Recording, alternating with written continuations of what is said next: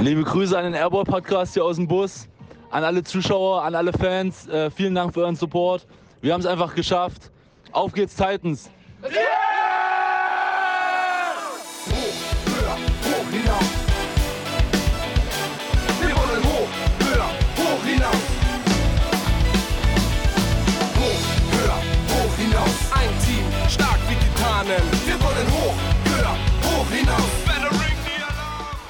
Hey Freunde, herzlich willkommen zurück zur Titans Area, zur fünften Ausgabe. Chris, wir nehmen nicht Donnerstag auf. Ja, total ungewohnt. Mittwochnachmittag heute, mal was ganz Neues. Und trotzdem mit Kaffee und auch was Neues, dass unser Gast auch einen Kaffee wollte. Hey Georg, Grüßt euch, äh, schön, dass ich da sein kann. Danke für den Kaffee, äh, schmeckt sehr gut. schwarz wie die Nacht, du machst es zumindest besser als Chris, von daher. Das ist Ansichtssache. Aber ja, erzähl doch mal ganz kurz, wer bist du, wie bist du zum Basketball gekommen? Gegebenenfalls NBA-Interesse, Lieblingsspieler, sportliche Idole und so weiter und so fort. Einfach was du preisgeben möchtest schon. Ähm, ja, also ich bin Georg Vogtmann, spiele jetzt aktuell gerade bei den Titans in Dresden. Bin 27 Jahre alt, habe ich gerade eben noch äh, schnell ausgerechnet. äh, ja, und zum Basketball bin ich relativ spät gekommen, mit, mit 14 erst. Und seitdem hat sich das irgendwie so durchgezogen, bin dabei geblieben und ja, das würde ich jetzt erstmal so als eigene Vorstellung sagen. Hast du äh, Interesse an der NBA? Ah, stimmt. Ähm, ich habe Interesse an der NBA, sobald die Playoffs anfangen, ehrlich gesagt. Also, Also mittendrin gerade. äh, genau, also jetzt äh, gucke ich mir auch die Ergebnisse gerne mal an und guck mal so ein bisschen, was die ganzen deutschen Spieler, die vers versucht man natürlich immer so ein bisschen das Jahr über schon zu verfolgen. Aber so in Playoffs, da gucke ich mir auch mal ein Spiel an, wenn es zu einer christlichen Uhrzeit ist. Also äh, wenn es jetzt nicht irgendwie gerade 4.30 Uhr morgens ist, dann äh, lasse ich das auch mal an. Und ähm, ja, ist auf jeden Fall interessant äh, zu sehen auch. Und Lieblingsspieler, natürlich glaube ich wie alle, war immer Dirk. Aber ich fand auch früher Kevin Garnett, äh, fand ich gut. Ähm, ja, ansonsten Teams verfolge ich so ein bisschen die, äh, halt die Mavericks und die Celtics. Schon wieder so ein Celtics-Fan, das kann doch nie wahr sein. Ja, ich glaube einfach so ein bisschen wegen Daniel Theiss und irgendwie bin ich auch Fan von Boston als Stadt allgemein und deswegen, äh, ja, so ein bisschen die, die Celtics sind da. Ich, ich muss auch ehrlich sagen, ich finde auch so ein bisschen, das passt zwar gar nicht zu den Celtics, aber ich finde die Knicks auch ein bisschen cool. Aber die, ähm, weiß ich nicht, die sind ja nicht so gut die ganze Zeit. So, wenn ich das so, wenn ich die Playoffs verfolge, dann sind halt die Knicks dann irgendwie schon immer nicht mehr da. Ja, eine Ausnahme gab es letztes Jahr, das ist dann doch nur ein Strohfeuer gewesen. Ich schreibe mir auf jeden Fall jetzt auf die Fahne, dass ich Elton Brand mal anschreibe, dass wir in irgendeiner Form mal versuchen müssen, bei den Sixers einen deutschen Spieler zu verpflichten, denn dann scheint das Interesse der Titans auch größer zu werden. Ja, das wäre eine gute Idee. Was soll ich als Clippers-Fan machen, um das Interesse der Clippers höher zu bringen? Da Die haben doch wieder einen Deutschen, oder? Ja, Hartenstein, genau, aber ansonsten gibt es da einfach nichts, was man für die Clippers tun kann. Ja, wir haben alles getan mit Terrence Mann und BJ, von daher ist das eigentlich ganz gut. Aber du hast ja gesagt, du bist relativ spät zum Basketball gekommen. Das ist ja natürlich, natürlich für mich wieder mal gefundenes Fressen. Ein Handballer mal wieder. Genau. Wie kam es dazu? Ähm, warum hat es aufgehört? Was hast du für eine Position gespielt? Ähm, boah, das, das hat aufgehört, weil irgendwann meine Oma ist Schulleiterin und die hat immer so eine solche Flyer in die Schule gelegt bekommen von allen möglichen Veranstaltungen, von allen möglichen Feriencamps, um die da zu bewerben. Und irgendwann kam die halt mal und hatte da von dem Jena Basketballverein, da gab es so ein Sommercamp. Und da hat sie gefragt, was wir in Sommerferien vorhaben da. Und da hatten wir irgendwie noch nicht groß was geplant in der Zeit. Und ja, da haben uns unsere Eltern dann angemeldet. Also, wenn ich sage uns, dann meine ich mein, mein Bruder und mich. Und sind da hingefahren. Das war so eine Woche, ein bisschen Basketball spielen. Und nach der Woche haben die uns gefragt, ob wir Bock hätten, da an das Sportgymnasium zu kommen. Weil wir offensichtlich relativ groß waren und ähm, so ein kleines bisschen geradeaus laufen konnten. Und ja, so kam das dann, dass äh, Johannes ist dann in dem Jahr danach direkt gegangen und ich bin dann äh, zwei Jahre später gegangen, also quasi im gleichen Alter dann wie Johannes, der ist zwei Jahre älter als ich. Ähm, ja, und beim Handball habe ich boah, damals eigentlich alles so ein bisschen gespielt. So, wir haben irgendwie dadurch, dass, dass ich jetzt auch nie der Beste in meinem Team war, habe ich jetzt nie die Position gehabt, wo ich einfach die ganze Zeit gespielt habe. Ich habe mal ein bisschen außen gespielt, was ja eigentlich für meine Größe absoluter Quatsch ist. Aber ähm, ja, eigentlich, eigentlich so ein bisschen alles. Ähm, und irgendwann habe ich mich dann halt dazu entschieden, äh, nachdem ich auch meinen Bruder schon zwei Jahre dann in Jena gesehen hatte und äh, in der Zeit weitergespielt hatte äh, mit Handball, habe ich mich dann dazu entschieden, dass ich da, glaube ich, wechsle. Und manchmal denke ich so drüber nach, was passiert wäre, wenn ich vielleicht beim Handball geblieben wäre, weil ich sag mal, jetzt ist natürlich der größte, jetzt wäre der Größenunterschied noch mal ein bisschen mehr und ähm, ja, wenn man so in die Handball-Bundesliga guckt, die sind schon alle relativ groß, aber mit meiner Größe wäre ich da wahrscheinlich nochmal einen, einen halben Kopf größer. Aber äh, ich glaube, dass die Entscheidung zum Basketball zu gehen auf jeden Fall die richtige war. Gibt es denn Handballer mit einer Größe von 2,13 Meter überhaupt? Also bei der Größe denke ich natürlich an Basketball, als zweites an Volleyball. Das sind so die Sportarten, wo man große Leute also am der, ehesten Ich weiß nicht, ob das der größte in der Handball-Bundesliga war, aber der, ähm, ich glaube, der spielt jetzt bei Hamburg, das ist so ein Russe, weil Julin heißt der, glaube ich, oder so. Und der hat davor in Eisenach gespielt. Und der war auch groß, der war, glaube ich, auch irgendwie über, der war, glaube ich, 2,10 Meter zehn oder so. Ähm, muss man, Assad Valjulin? genau der. Wie groß ist der? Warte, ich schau. Ich weiß, es steht hier nicht. Auf jeden Fall so 1990 geboren. Naja, der, und der ist, der ist auch relativ groß. Also das ist so der größte Handballer, den ich irgendwie jetzt, äh, glaube ich, ak aktiv nennen könnte. Also ich muss sagen, wie gesagt, bei mir ist halt wirklich dadurch, dass ich halt in der NBA so tief drin stecke, bei mir ist das, das Handballinteresse außerhalb meines Vereins halt komplett weggegangen. Hm. Und von daher, ich könnte jetzt, ich habe überlegt, ob Pekele von der deutschen Nationalmannschaft, der ragt ja auch nochmal ein ganzes Stück raus im Vergleich Ja, zum anderen ich, Team. aber ich glaube, der ist nicht so, also der ist natürlich auch groß, aber der ist jetzt nicht so. 2,6 würde ich ungefähr Ja. schätzen, so in die Drehe. Aber während Chris weitersucht, wäre meine Frage, denkst du, dass die Handball-Grundausbildung dir auf deinem basketballerischen Weg auch was gebracht hat? Ich bin ehrlich gesagt der Meinung, dass ähm, andersrum, ja, 2,5 Meter. Fünf. krass, hätte ich gedacht, dass er, dass der größer ist. Ähm, ich bin ehrlich gesagt der Meinung, dass es andersrum vielleicht besser gewesen wäre. Also ich glaube, dass du einen sehr guten Handballspieler machen könntest, wenn du erst Basketball spielst und dann Handball spielst. Weil du, ich glaube, meiner Meinung nach ist beim Basketball alles bisschen, ähm, bisschen mehr Technik. Du musst, dadurch, dass du äh, nur eine gewisse Anzahl an Schritten hast, musst du viel, äh, viel mehr irgendwie drüber nachdenken, wo du deine Schritte hinmachst, jetzt mal ganz äh, plump gesagt.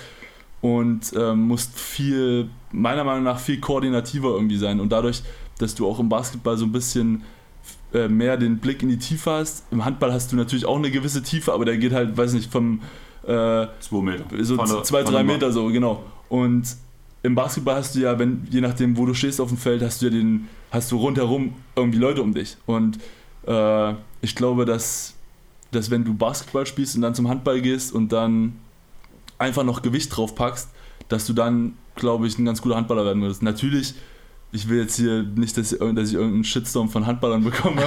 ich will jetzt, Handball hat auch ganz äh, spezifische ähm, koordinative Anforderungen, das sage ich jetzt nicht, aber ich glaube, dass der Weg vom Basketballer zum Handballer einfacher ist als vom Handballer zum Basketballer. Also ich muss sagen, bei mir hat es beim Handball wirklich viel gebracht, wo ich angefangen habe, Basketball zu spielen, einfach weil andere Bewegungsarten reingekommen sind. Wahrscheinlich auch diesen ein bisschen der Blick in die Tiefe, gerade wenn ich am Kreis auch spiele, dass ich halt schon eine Art Pick and Roll mit, mein, mit meinen Aufbauspielern spiele, halt einfach offensiver das ganze Spiel gestalte, was halt viel bringt, was vor allem eine Komponente in den Handball reinbringt, der sonst nicht gegeben ist, beziehungsweise die meisten Gegner auch einfach nicht gewohnt sind, was ich halt dadurch sehr interessant finde. Ja. Aber du hast jetzt schon deinen Weg an die Sportschule gebracht. Ähm, warst du direkt einer der größten Spieler mit in deinem Team oder warst du dann du nur, nur Durchschnitt, weil war ja doch irgendwo Sportgymnasium, Bereich Basketball. Also ich war definitiv einer der, der größten, ähm, aber ich war mit äh, Daniel Meyer heißt der. Das, damals war das der Sohn vom größten Mann Deutschlands. Ähm, der war noch größer als ich. Ich glaube, das war der einzige auch, der, der größer war als ich. Äh, und der war, glaube ich, 2,17 Meter oder so. Oder ist der jetzt, jetzt ist der 2,17 Meter, damals war, weiß nicht, vielleicht 2,15 Meter oder so.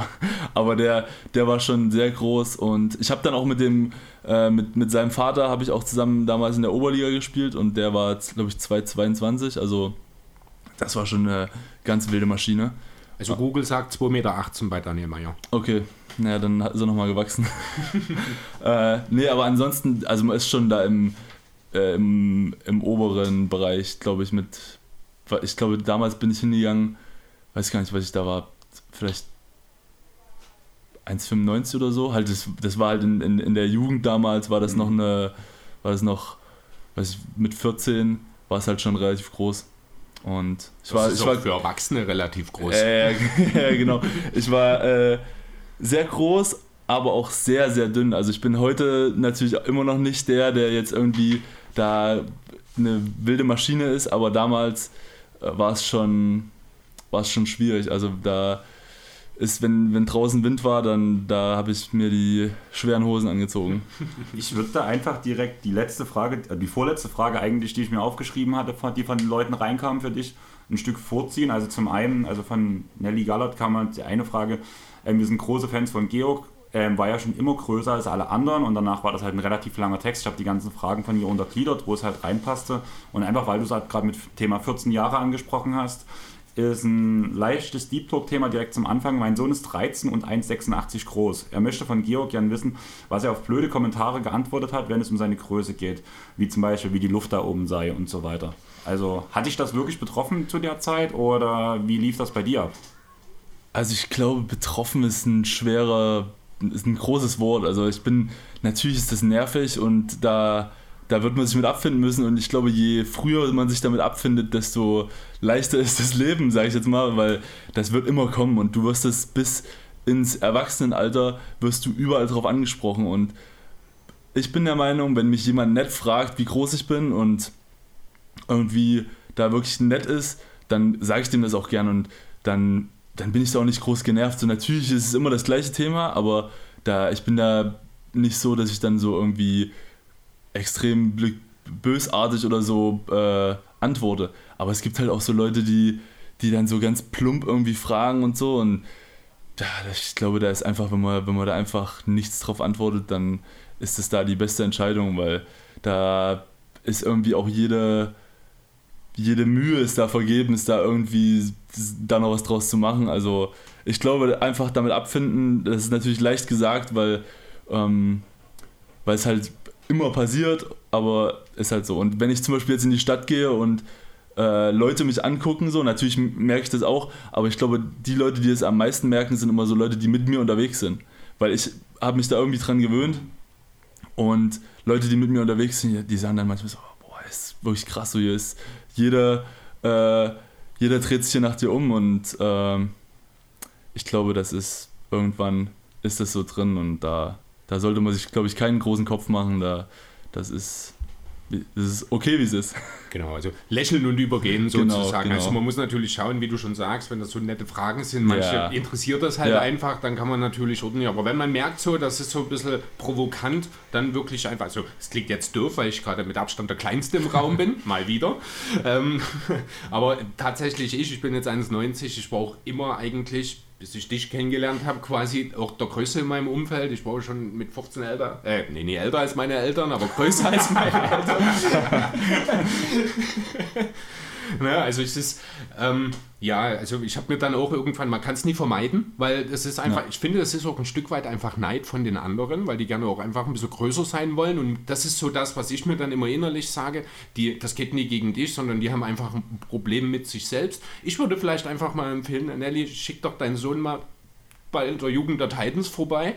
Genau. Vielleicht kann er dort dann Idee. in dem Zusammenhang ja auch ein bisschen am Selbstbewusstsein stärken und dann ist es für ihn vielleicht auch leichter, zum einen, weil er halt auch ich sag mal auch andere, die auch in einer ähnlichen Größe sind, da kann man sich dann so ein bisschen äh, auch Erfahrungen austauschen und ich denke, das ist vielleicht auch eine gute Sache auch für das Selbstbewusstsein, dass er einfach auch lernt dann, äh, ja, ich sag jetzt mal entspannter damit umzugehen. Definitiv gute Idee. Bei mir war es ja auch der Schritt zum Handball damals. Alle waren bei uns relativ groß und dadurch hat sich eigentlich alles geklärt. Auch wo danach vor allem der Erfolg sich so ein bisschen eingestielt hat, war das halt so eine Sache. Du hast danach ja du wirst spezifisch nach dem eingesetzt, was du halt kannst und machst. Und das ist unter anderem auch dein Körper. Und gerade im Sport beneiden dich viele um so einen Körper. Und wenn du danach auch noch Erfolg hast, dann kommen eher die Neider als die Hater zum Vorschein, sage ich mal Ja. so. Ja. So, jetzt muss ich hier erstmal wieder umsortieren. Jo, ich würde dann vielleicht einfach noch mal ganz kurz äh, auf die Großmutter eingehen wollen, die euch ja da, also ja, schon euch beide dann sozusagen in die Richtung Basketball geschoben hat. Sie war Genau. Schulleiterin, hast du jetzt schon gesagt.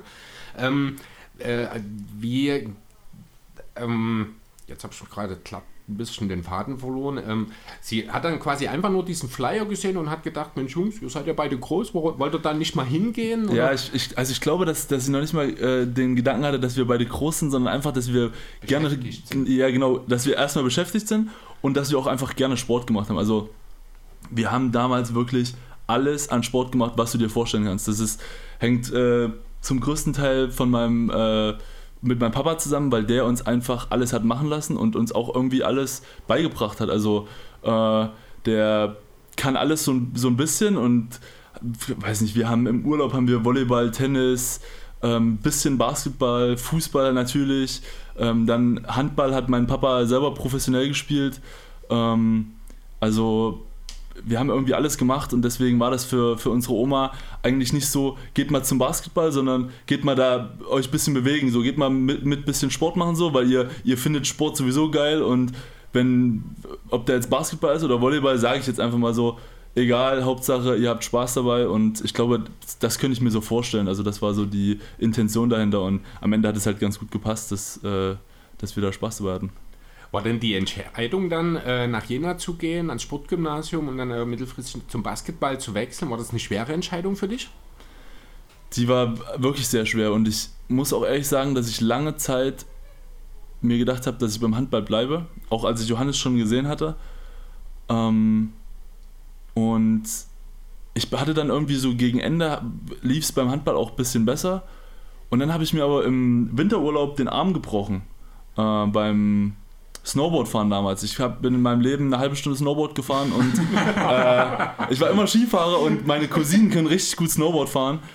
Und dann habe ich gesagt, komm hier, ich will das auch mal machen und äh, habe mir das damals von meinem Onkel so ein bisschen beibringen lassen und hatte da auch wirklich Spaß dabei, aber halt nach einer halben Stunde war es dann, oder eine gute halbe. Stunde, gute halbe Stunde, da war es dann halt auch schon vorbei.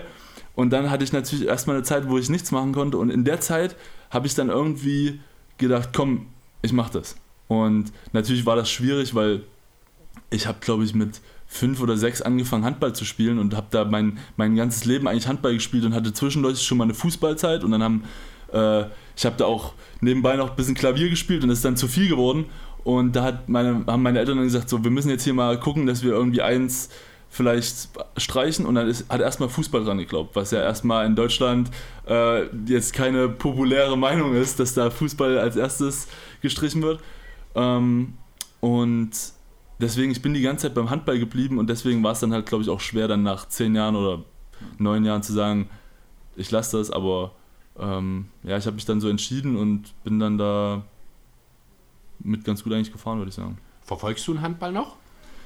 Ja, tatsächlich, ähm, ja, und dieses Jahr, ich war schon immer großer Sympathisant von, ähm, von Magdeburg. Und dieses Jahr werden sie Meister nach Ewigkeit mal wieder. Höchstwahrscheinlich. Will mich jetzt nicht zu weit aus dem Fenster äh, äh, hängen, aber ähm, ja, das verfolge ich natürlich noch. Und wenn wir mal irgendwie donnerstags zum Beispiel haben wir äh, nachmittags eigentlich immer frei. Und da ist zufällig der, der Handballtag immer in der Woche. Da, da ist meistens dann Bundesliga abends und da setze ich mich schon abends mal hin und, und gucke mir ein, zwei Handballspiele an.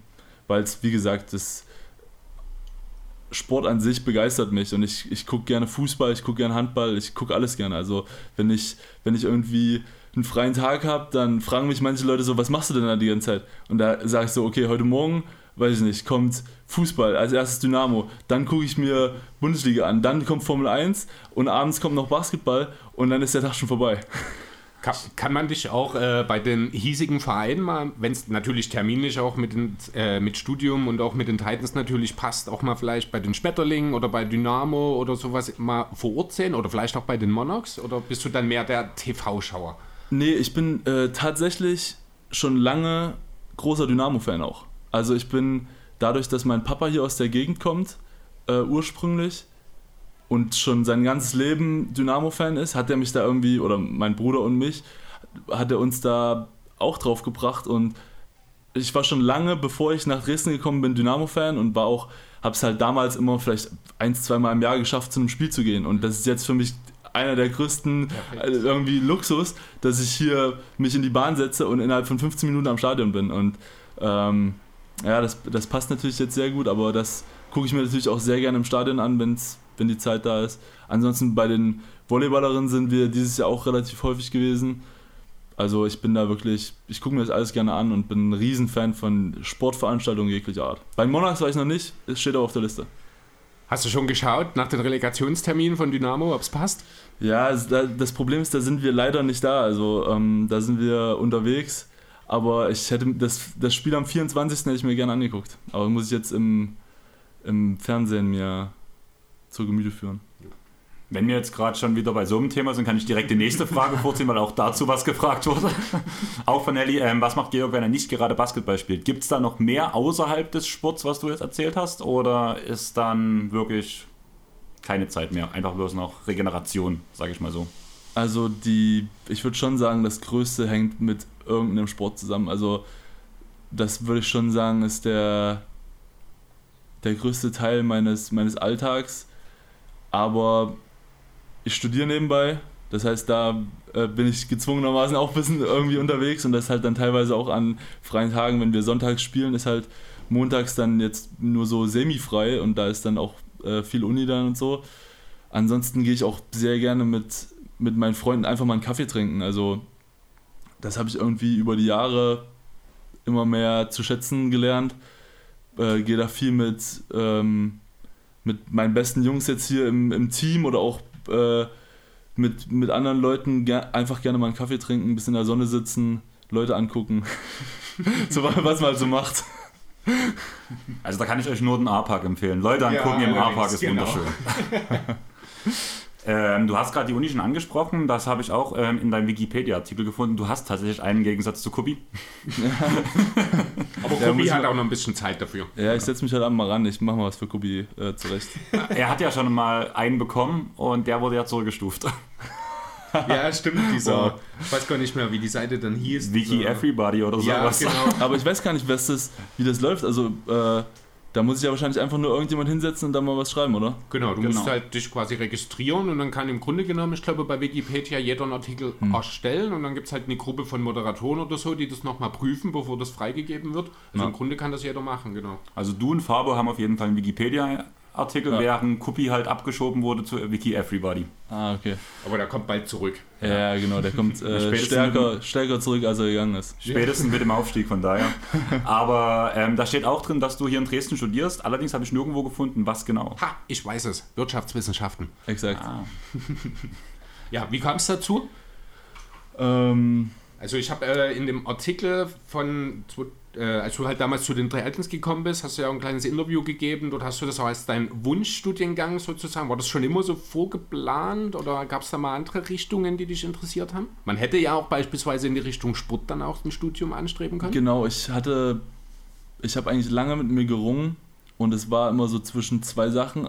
Auf der einen Seite halt diese Wirtschaftswissenschaftsgeschichte, weil ich einfach, weil mir das irgendwie, es hat mich schon immer interessiert und auch so ein bisschen da irgendwie up to date zu bleiben, äh, das in Nachrichten zu verfolgen, das war schon immer auch irgendwie da. Und auf der anderen Seite hätte ich aber auch sehr gerne Lehramt studiert, tatsächlich, weil ich komme aus einer äh, Lehrerfamilie. Also meine Oma, habe ich ja schon gesagt, Lehrerin gewesen. Meine Mama ist Lehrerin. Und da wäre ich quasi der Nächste in der Reihe gewesen. ähm, hätte mir das sehr gut vorstellen können. Aber es ist tatsächlich dann, mir ist die Entscheidung abgenommen worden, weil hier in Dresden kannst du Lehramt nicht auf Sport äh, studieren. Ja, okay. Das heißt, ich hätte gerne, weiß nicht, irgendwie ähm, Sportgeschichte oder Sportenglisch oder sowas gemacht, aber ähm, das ging halt hier in Dresden nicht und dann habe ich gesagt, okay, dann nehme ich halt das andere, was mich interessiert und bin auch wirklich sehr glücklich damit. Äh, es macht mir immer noch Spaß, ähm, sehr interessant und bin, bin immer noch dabei. Also Plan A2 sozusagen. Genau. Aber lass uns noch mal ein paar Jahre zurückgehen und zwar nach Jena, da hast du ja Brian kennengelernt. oder? Genau. Und Fabo. Das Brian Jena Trio beide. Infernal. Genau. Und da wäre meine erste Frage so, du spielst ja nun nicht den klassischen Center, sage ich mal so, mit deiner Spielweise, auch mit dem Wurf von draußen, so ein bisschen das Playmaking. Chris hat letztens noch rausgehauen, ähm, Nikola Jokic-Vergleich, von Ja, daher okay. mit Double Double MVP, von daher. Also dazu muss ich vielleicht mal ganz kurz was. Also, Aber einer für ganz, ganz Arme. ähm, ja, also ich muss aber auch ganz ehrlich sein, es gibt in jedem Spiel, gibt es von dir so ein, zwei Sit- Situationen, auch wieder am Wochenende gegen Wolmirstedt waren das zwei Situationen, die waren relativ nah beieinander, ich glaube im dritten Viertel, wo du dann einfach mal so einen Pass raushaust, den erwartet einfach keiner. Das war einmal, der war, ich glaube, dann nicht erfolgreich abgeschlossen worden, so wo du dich am Zonenrand wegdrehst und so ein Ah, No-Look in die ja. Zone und dann der andere, wo ich so dachte, das war so ein Touchpass von der Dreierlinie, den du sofort rein Richtung Korb. Ich weiß gar nicht mehr, wer den dann abgeschlossen glaube, hatte. Das kann sein, genau. Ähm, also das sind dann so Momente, ich glaube, in dem Zusammenhang kam dann halt auch der Satz, äh, dass, wo man schon sagt, also das sind schon Pässe, die der durchschnittliche Big Man, sage ich mal, nicht in der Lage ist zu spielen. Dort kam so ein bisschen diese Idee her bei mir. Ja, also ich glaube, dass ich, ähm, also ich passe gerne, würde ich glaube ich so über mich sagen. Ich bin, ich freue mich, Das merkt, Ich- sieht man auch. ja, ich, ich freue mich, wenn ich, wenn ich einen guten Pass spielen kann. Ähm, und ich glaube aber, dass ich auch im Training teilweise meine Mitspieler zum Verzweifeln bringe, weil ich dann immer mal einen Pass sehe, den ich aber nicht spielen kann. Und das ist dann so, dann die Diskrepanz ist dann halt teilweise tödlich. Und ja, aber ansonsten würde ich glaube ich einfach von mir sagen, dass ich da, dass ich das gerne mache und dass ich gerne Mitspieler irgendwie versuche in Szene zu setzen. Und ich freue mich, wenn irgendjemand ähm, durch einen guten Pass offen ist. Und da geht es nicht mal, nicht mal so sehr um den Assist. Ich bin zum Beispiel auch ein großer Fan von, von diesen ähm, Hockey ist Hockey Assists, äh, dass du einfach Pass dass du, genau, dass, dass du einfach siehst, wie ein Spieler einen Pass spielt, der einen Assist möglich macht. Und ich glaube, dass wenn du, wenn du dich an sowas so erfreuen kannst, dann, ist, dann fällt dir das, glaube ich, auch einfacher, solche Pässe zu spielen. Und ähm, es muss natürlich auch Spieler geben, die so die absolute Scorer sind. Aber ich, ich war, glaube ich, in meiner, in meiner Karriere war ich nie ein Scorer. Also ich bin, ich würde jetzt nicht von mir sagen, gib mir den Ball, ich, ich äh, äh, mach damit irgendwas. So, das ist einfach, das würde ich nicht sagen, ist in meinem Skillset. Ich, ich brauche jemanden, der, der mit mir spielt und der, der weiß, wie er mit mir zu spielen hat. Und dann kann ich, glaube ich, auch ganz gut meine Sachen machen. Aber ich bin jetzt keiner, der sagt, hier komm, Isolation, geht mal auf die Seite, ich mache hier was. Also, um im NBA-Vergleich zu bleiben, eher Draymond Green als Joel Embiid. Ja, also Also in der Offensive. ja. Defensiv, ja gut, sind sie ja, Ja, beide elitär, da bist du jetzt auch nicht so weit Ja. weg, also im Verhältnis natürlich, Naja, aber so also- von der Spielart, von der Spielweise her halt mehr so der teamdienliche Spieler, der versucht die Mitspieler in Szene zu setzen und den Teamerfolg einmal über die persönlichen Stats stellt. Ähm, Ja. Gut, das klingt jetzt ein bisschen übertrieben, weil dieser Closer, dieser Finisher, den du angesprochen hast, der hat natürlich auch das Team, den Teamerfolg Ja. im Sinn, aber denn seine Rolle ist halt einfach eine andere. Ja, ich, ich glaube einfach, dass du, du brauchst in einem guten Team immer von allem so ein bisschen was und ähm, das ist, glaube ich, auch dieses Jahr unsere Stärke, dass wir da irgendwie so ein bisschen, dass wir von allem so ein bisschen was haben, was, was einfach dann am Ende irgendwie gut funktioniert zusammen. Jo, da würde ich direkt mal einsteigen. Äh, da habe ich nämlich ein Interview mit der DNN aus Februar gesehen. Da ähm, Titel war Vogtmann erklärt das, Erfolgs äh, das Erfolgsrezept der Dresdner Basketballer. Ähm, da ging es so ein bisschen, also das war nach dem Sieg gegen Koblenz, wo dann so die Hauptrundenmeisterschaft relativ sicher war, aber noch nicht Ja. ganz durch. Ne? Genau, und da wurde halt so ein bisschen äh, drauf angesprochen oder wurdest du gefragt nach den Gründen, warum das denn dieses Jahr alles so super läuft. Und du hast so ein bisschen in die Richtung, wir sind halt jetzt breiter aufgestellt, weil letztes Jahr gab es halt mit Lenny Jarich, nee, Larich, äh, diesen einen, der dann so eben dieser Finisher war, dieser Scorer, der dann die Verantwortung auch in den entscheidenden Momenten übernommen hat, der ist ja nun nicht mehr da. Und äh, wie hast du es gesagt, in dieser Saison gibt es vier, fünf, sechs solche Spieler bei euch in diesen, äh, für solche Situationen. Ähm, welche vier, fünf, sechs Spieler sind denn das? Das würde mich mal interessieren. Ich nehme an, du wirst dich schon dort selber auch mit reinnehmen, oder? Ähm, ja, also ich glaube, dass das sogar, also wenn ich sage 4, 5, 6, dann meine ich eigentlich in jedem Spiel und die können natürlich auch variieren. Also am Ende sind es wahrscheinlich, ich bin der Meinung, wir, wir, sind, wir sind so gut, weil wir eigentlich zwölf Spieler haben, die wirklich spielen können. Ja. Also die, die du aufs Feld stellen kannst und die produzieren können. Und das hast du in der Pro B deswegen nicht so oft, weil viele Spieler nicht dazu bereit sind, sich auf die Bank zu setzen. Ganz einfach. Also du hast ja immer die Möglichkeit, okay, ich setze mich bei einem guten Team oder ich, ich spiele bei einem guten Team weniger oder ich spiele bei einem schlechteren Team die größte Rolle. Ja. Und ich als großer äh, Bayern-Fan beim Fußball, äh, weiß ich Oh, nicht. es wird immer schlimmer. es wird immer schlimmer. Ist so, ich, also ich, ich, ich, will, ich will uns jetzt nicht mit den Bayern vergleichen. Ähm, aber ähm, ich glaube, dass, dass wir deswegen so gut sind, weil wir wirklich Spieler haben, die nicht viel spielen, die trotzdem komplett produzieren können. Zum, wenn ich zum Beispiel, sag ich mal, äh, Max von der Wippel sehe, der jetzt in den letzten Jahren nicht die Riesenrolle gespielt hat, aber wenn, wenn man den im Training sieht, der könnte in jedem, in jedem äh, Pro B-Team eine richtig große Rolle spielen. Und das ist halt so das Ding, wenn ich sage sechs Spieler, dann, dann meine ich irgendwelche sechs Spieler im Spiel. Und das ist noch nicht mal so ähm, von Spiel zu Spiel, sondern auch einfach teilweise innerhalb vom Spiel. Also wenn ich jetzt zum Beispiel am Wochenende, äh, jetzt im, im ersten Spiel gegen Wolmirstedt, da hat ja am Anfang so ein bisschen die Säge geklemmt, sag ich mal. ähm, und, Und dann dann, kam dann kommt dann, genau, dann kommt, dann, dann, kommt Nico. So, und dann, dann kommt, kommt Arne. Und die Ja, holen uns da irgendwie ins Spiel zurück. In, in Und der Runde davor war es Basti Heck. Genau, im genau. Spiel. äh, da, ne? da hat Sepp äh, riesig aufgelegt.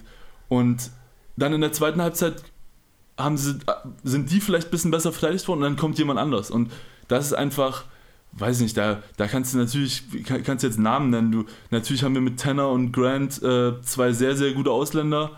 Äh, beziehungsweise Grant zählt ja sogar als Deutscher. ähm, dann hast du äh, Daniel natürlich, der in den letzten Jahren sich meiner Meinung nach unfassbar entwickelt hat. Wenn ich, wenn ich überlege, wie, als ich hierher gekommen bin, wie der gespielt hat und wie, der jetzt spielt, das ist ein Unterschied wie Tag und Nacht. Habe ich auch äh, jetzt am Wochenende auch zu Andreas gesagt. Bin Riesenfan auch von der Art und Weise, wie Daniel Ja. die Spiele spielt. Das ist, Genau. Ich sehe da sehr, sehr gerne zu. Und dann hast du, dann hast du Spieler wie Julius und, und Brian, die auch einfach genau wissen, was die machen müssen. Das ist, das ist das Geile, dass jeder weiß, was er für einen Job hat. Ja. Und dass die, dann kommt, ich weiß nicht in welchem, ich glaube, das war auch in dem, ich glaube, das war in dem, entweder in dem dritten oder im ersten Spiel gegen äh, Wedel. Da hat Julius dann auf einmal irgendwie zwei Dreier in kürzester Zeit, glaube ich, geworfen oder so. Das war am dritten Spiel. Ja, und, und das ist so, also wir wissen, auf, wir wissen, was wir haben und das, das weiß nicht jeder Gegner, weil wir nicht in jedem Spiel zwölf Mann irgendwie mit 35 Minuten spielen lassen können, aber ich glaube, wir als Team wissen, dass, dass unsere Bank so lang ist und dass wir einfach so ein ausgewogenes Team sind, dass es einfach schwierig ist, da uns, uns zu schlagen. So, wir müssen natürlich immer gucken, dass wir trotzdem unser, unseren Basketball spielen und wenn wir das, wenn uns das aber gelingt, bin ich der Meinung, dass es sehr schwer ist, uns zu schlagen. Ich finde halt, da ist auch ein Riesenschauder an Fabo halt zu geben, weil ich finde auch, dass er genau die richtigen Adjustments bringt, um halt, also man sieht eine Schwäche, zum Beispiel auch, was du im letzten Spiel jetzt gegen Wolmirstedt, dort, wo es halt geklemmt hat, auch verfrühte Würfe und so weiter Ja. und so fort, war ja am Anfang wirklich ein großes Problem. Dann gab es die Auszeit, ähm, Fabo hat das angesagt, dann gab es den Cut von Grant, glaub. Ähm, ich würde tatsächlich, Ja. ich sehe dort eher noch einen anderen Einfluss. Das habe ich mir auch aufgeschrieben, da haben wir direkt im Spiel drüber äh, auch schon geredet. Ihr habt ja tatsächlich, du hast schon gesagt, am Anfang klemmt es ein bisschen. Ist ja schon so ein bisschen eine kleine Titans-Krankheit, finde Mhm. ich, dass ihr relativ langsam ins Spiel kommt, aber wenn ihr einmal drin seid, dann Ja. läuft es eben. Na, nun war es eben ja in Spiel 1 gegen Wolmirstedt so, es waren sechs Minuten, sechseinhalb Minuten, also dreieinhalb Minuten gespielt sozusagen. Ihr habt 0-5 hinten gelegen, ein paar auch nie unbedingt ideale Dreier genommen, nie getroffen. Und dann gab es so einen kleinen Moment, ähm, da hast du deine Teamkollegen kurz zum Huddle zusammengerufen. Wirklich nur für zwei, drei Sekunden hast du kurz einen Satz gesagt. Danach gab es dann diesen Cut, den du wahrscheinlich meinst, ähm, von, hatte ich es mir nicht sogar aufgeschrieben, Grant hat den ersten gemacht. ich glaube, es war, ja genau, durch einen starken Quant-Cut dann die Punkte. Da würde mich mal interessieren, was hast denn du dort gesagt zu deinen Leuten? Also zu den Teamkollegen? Also ich glaube, da, da wird jetzt nicht so viel gesagt. Also die Taktik, da sind eigentlich die, die Guards größtenteils zuständig für. Die sagen dann irgendwie das nächste Play an. Ich bin nur der Meinung, dass in solchen Phasen musst du halt vor allem, also es geht natürlich einmal um diese interne Geschichte, dass du irgendwie vielleicht das Play sagst, dass alle das richtige Play wissen, vielleicht noch für wen du guckst in, in dem Play. Aber es hat natürlich auch so ein bisschen was nach außen zu sagen. Mhm. Also wenn wir jetzt da 5-0 hinten liegen und da irgendwie jeder da so ein bisschen in seiner Ecke steht, ist so ein, äh, ist auch ein schlechter Look und als, als das ist genau das, was du als gegnerisches Team geil findest. Wenn du siehst, okay, hier sind gerade mal dreieinhalb Minuten gespielt und die hassen sich alle schon selber. Und ich bin der Meinung, natürlich wird es auch mal lauter auf dem Feld bei uns und wird auch mal ein bisschen, der Ton wird ein bisschen rauer, aber du musst irgendwie gucken, dass du am Ende irgendwie wieder zusammenbleibst und das zeigst du halt auch so ein bisschen, wenn du dich da einfach nur zusammenstellst und wenn du einfach nur mal sagst, ey Jungs, mal ganz kurz durchatmen, ist noch eine ganze Menge Basketball zu spielen heute, äh, bringt jetzt nichts, wenn wir jetzt, jetzt schon da die Segel streichen. Ich glaube, dass, da würde ich jetzt nicht sagen, dass ich da irgendwie groß die, die wildesten Worte gefunden habe. So, ich bin jetzt hier nicht irgendwie Tony Robbins oder so, der dann da die Leute irgendwie aus ihren Sitzen holt oder so. Also es wirkte tatsächlich so, also auf mich zumindest so von außen.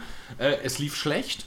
Georg ruft kurz das Team zusammen, alle kurz wirklich, es waren ja wirklich drei Sekunden, vier Sekunden, es war nur ganz kurz, alle sehen, äh, gehen mit einem Kopfnicken sozusagen, mit einer Zustimmung wieder los und dann kommt halt dieses eine Play, was halt in den, ich glaube, vier oder fünf Possessions vorher halt auch noch gar nicht versucht wurde. Ja. Ne, da war halt so die Frage, ist das jetzt Motivation? War das jetzt die Ansage, lasst uns mal was anderes probieren? Oder, wie du halt sagst, ist es vielleicht auch einfach bloß die Wirkung nach außen, um den Gegner zu zeigen, auch wenn es jetzt schlecht lief, ihr kriegt uns so leicht nie auseinander, Ja. sozusagen. Ne? Genau. Genau, ich würde noch mal ganz kurz äh, die Entwicklung quasi von der letzten Saison zu diesen mit dieser ja breiter aufgestellt, da würde ich noch mal kurz drauf zurückkommen, denn da hat sich mir auch so ein bisschen die Frage gestellt, äh, wie das überhaupt zustande gekommen ist, weil grundsätzlich sagt man ja schon, gerade im Basketball ist es so, wenn es drauf ankommt, brauchst du diesen einen. Ne? In der NBA sieht man das ja regelmäßig, wenn du nicht diesen einen Star hast, dann kannst du eine super Hauptrunde spielen, aber in den Playoffs brauchst du halt diesen einen, der die Spiele entscheidet. Ihr macht nun quasi das komplette Gegenteil. Ihr seid die Phoenix Suns. Ja, aber auch die Suns haben diesen einen, der die Spiele am Ende entscheidet. Haben zwei sogar davon. Dann mach Spurs Ja? draus. Mach Spurs draus. Ja, ist ja egal. Welches, welches Team auch immer. Ähm, aber ja, also ne, letzten Endes ist es eine Form von Addition durch Sub Subtraktion letzten Endes. Man hat diesen einen abgegeben, man hat den anderen Spielern dadurch mehr Verantwortung gegeben und die müssen dann natürlich auch liefern. Die müssen diese Rolle, die dann etwas gewachsen ist, annehmen, weil im Grunde ist ja der Kern ist ja dasselbe mehr oder weniger Ja. vom Team. Ne? Und ja, wie kam denn das so ein bisschen zustande? Ist das halt wirklich so Fabo und sein Staff, die dort dann viel machen? Ist es einfach die Erfahrung, die dann dort mit rein? Ich meine, ihr seid ja als Team auch noch sehr jung, muss man ja auch dazu sagen. Oder halt so eher die intrinsische Entwicklung oder sind es mehr so die Adjustments dann, die wirklich vom Coaching-Staff kamen? Also ich glaube, dass ein riesiger Vorteil für uns ist, dass wir in den letzten Jahren so zusammengeblieben sind, wie wir zusammengeblieben sind. Also seit ich hierher gekommen bin, hat das, hat sich das Team eigentlich kaum irgendwie groß verändert. Also es sind natürlich, du hast jedes Jahr so drei, vier Spieler, die kommen und gehen, aber, aber die, der Großteil ist, ist gleich geblieben und das hat natürlich äh, damit zu tun, dass viele hier studieren. Ähm, das ist natürlich ein Vorteil, dass du weißt, okay, wir, wir machen das jetzt zusammen, aber auf der anderen Seite ist das auch irgendwie äh, so, wir wollen, ich glaube auch, dass wir es einfach zusammen schaffen wollen. Und wir haben uns letztes Jahr in, in Itzehoe, als wir rausgeflogen sind, war für mich klar, wir müssen das nächstes Jahr schaffen. Und das war da natürlich kein großes Thema, weil da hast du erstmal andere Sachen zu tun, du hast gerade da verloren und wir haben, das war, wir hatten halt auch in dem Spiel wenig Chancen. Also es war eine relativ, relativ klare Sache und da waren erstmal alle traurig. Aber ich glaube, die meisten wussten schon, dass die da bleiben wollen und das hat uns Anfang der Saison vor allem geholfen, weil du nicht diese Eingewöhnungsphase hast und es ist einfach äh, drei, vier Mann zu integrieren, wenn alle anderen schon wissen, was sie machen. Ja. Wenn du jedes, und das ist ja eigentlich im, im deutschen Basketball, vor allem in den unteren Ligen, Selten. ist, ist es viel so Fluktuation. Also da gibt es teilweise, ich kenne Spieler, die haben irgendwie in den letzten drei Jahren haben die bei zehn Vereinen gespielt. Die haben alle, alle drei Wochen den Verein gewechselt, weil dann hat, keine Ahnung, hat der Coach die mal fünf Minuten nicht spielen lassen, dann haben die sich verpisst. So, und haben die gesagt, ja, okay, dann versuche ich es irgendwo anders. Und die sind alle der Meinung, die können NBA spielen und sind der Meinung, das sind die geilsten Spieler überhaupt, aber haben irgendwie zehn Vereine in Folge, haben das nicht so gesehen. Und das haben wir halt nicht so. Wir machen, wir machen unser Ding, wir bleiben zusammen und haben dadurch diesen Vorteil des Zusammenbleibens. Und dann hast du natürlich Spieler, die reinkommen, die relativ intelligent sind und dann auch keine lange Eingewöhnungsphase brauchen. Also die, die merken, okay, die wissen hier schon ungefähr alle, wie es läuft. Und ich muss einfach nur so ein bisschen mit dem Flow mit, mitgehen und dann, dann läuft das. Und da hat Fabo einen riesen Anteil, weil der uns auch viel Freiraum gibt. Also der hat ganz, der hat eine ganz klare äh, Philosophie, aber in der Philosophie ist auch viel Freiraum verankert und ich glaube auch, dass unser Spiel viel davon lebt, dass äh, jeder eigentlich als erstes weiß, wenn er Scheiße gebaut hat. Oder wenn er einen mhm. schlechten Wurf genommen hat. Weißt du? Wir haben keinen dabei, der schlechte Würfe nimmt und denkt, okay, ey, ich bin hier, weiß ich nicht, Devin Booker. Also, äh, ich, ich muss, ich, normalerweise treffe ich die, normalerweise treffe ich jeden Dreier. Also, ich, ich nehme den nächsten direkt wieder. Ich glaube, wenn bei uns jemand einen schlechten Wurf nimmt, dann weiß er selber als erstes und da ist, glaube ich, deswegen muss sich Fairwood auch nicht groß Gedanken machen, dass da irgendjemand den Freiraum zu sehr ausnutzt. Jo. Ich würde gerne mal eine kurze provokante Frage stellen. Ihr habt ja nur am Wochenende quasi Geschichte geschrieben. Zum ersten Mal in der Geschichte der Titans wurde ein Pro B Halbfinalspiel gewonnen. Insgesamt oder zu Hause bin ich mir jetzt gar nicht genau ich glaube, sicher. Insgesamt. insgesamt. Ich glaube, ich glaub die sogar, meinten, glaube ich, dass, dass die Titans erst einmal im Halbfinale waren und das war ja. damals 2-0. Genau. Deswegen einfach mal in der Frage, sind wir gerade die besten Titans, die es jemals gab? Ich glaube, die Titans gibt es ja noch gar nicht so lange. also, Deswegen kannst ähm, du vielleicht nur so weit grob zurückschauen. Also ich glaube 2006, wenn mich nicht alles täuscht, habe ich jetzt im Hinterkopf gerade. Ja, es, das, kann, das ist gut möglich. Also ich glaube, dass wir schon sehr gut sind. Aber die Liga verändert sich natürlich auch immer. Dann hast du auch mit Nord- und, und Süddivision, je nachdem, wo du spielst, ist, glaube ich, ein bisschen schwer einzuschätzen. Aber ich glaube schon, dass wir gerade auf jeden Fall sehr gute Titans sind. Das auf jeden ähm, Fall, ja.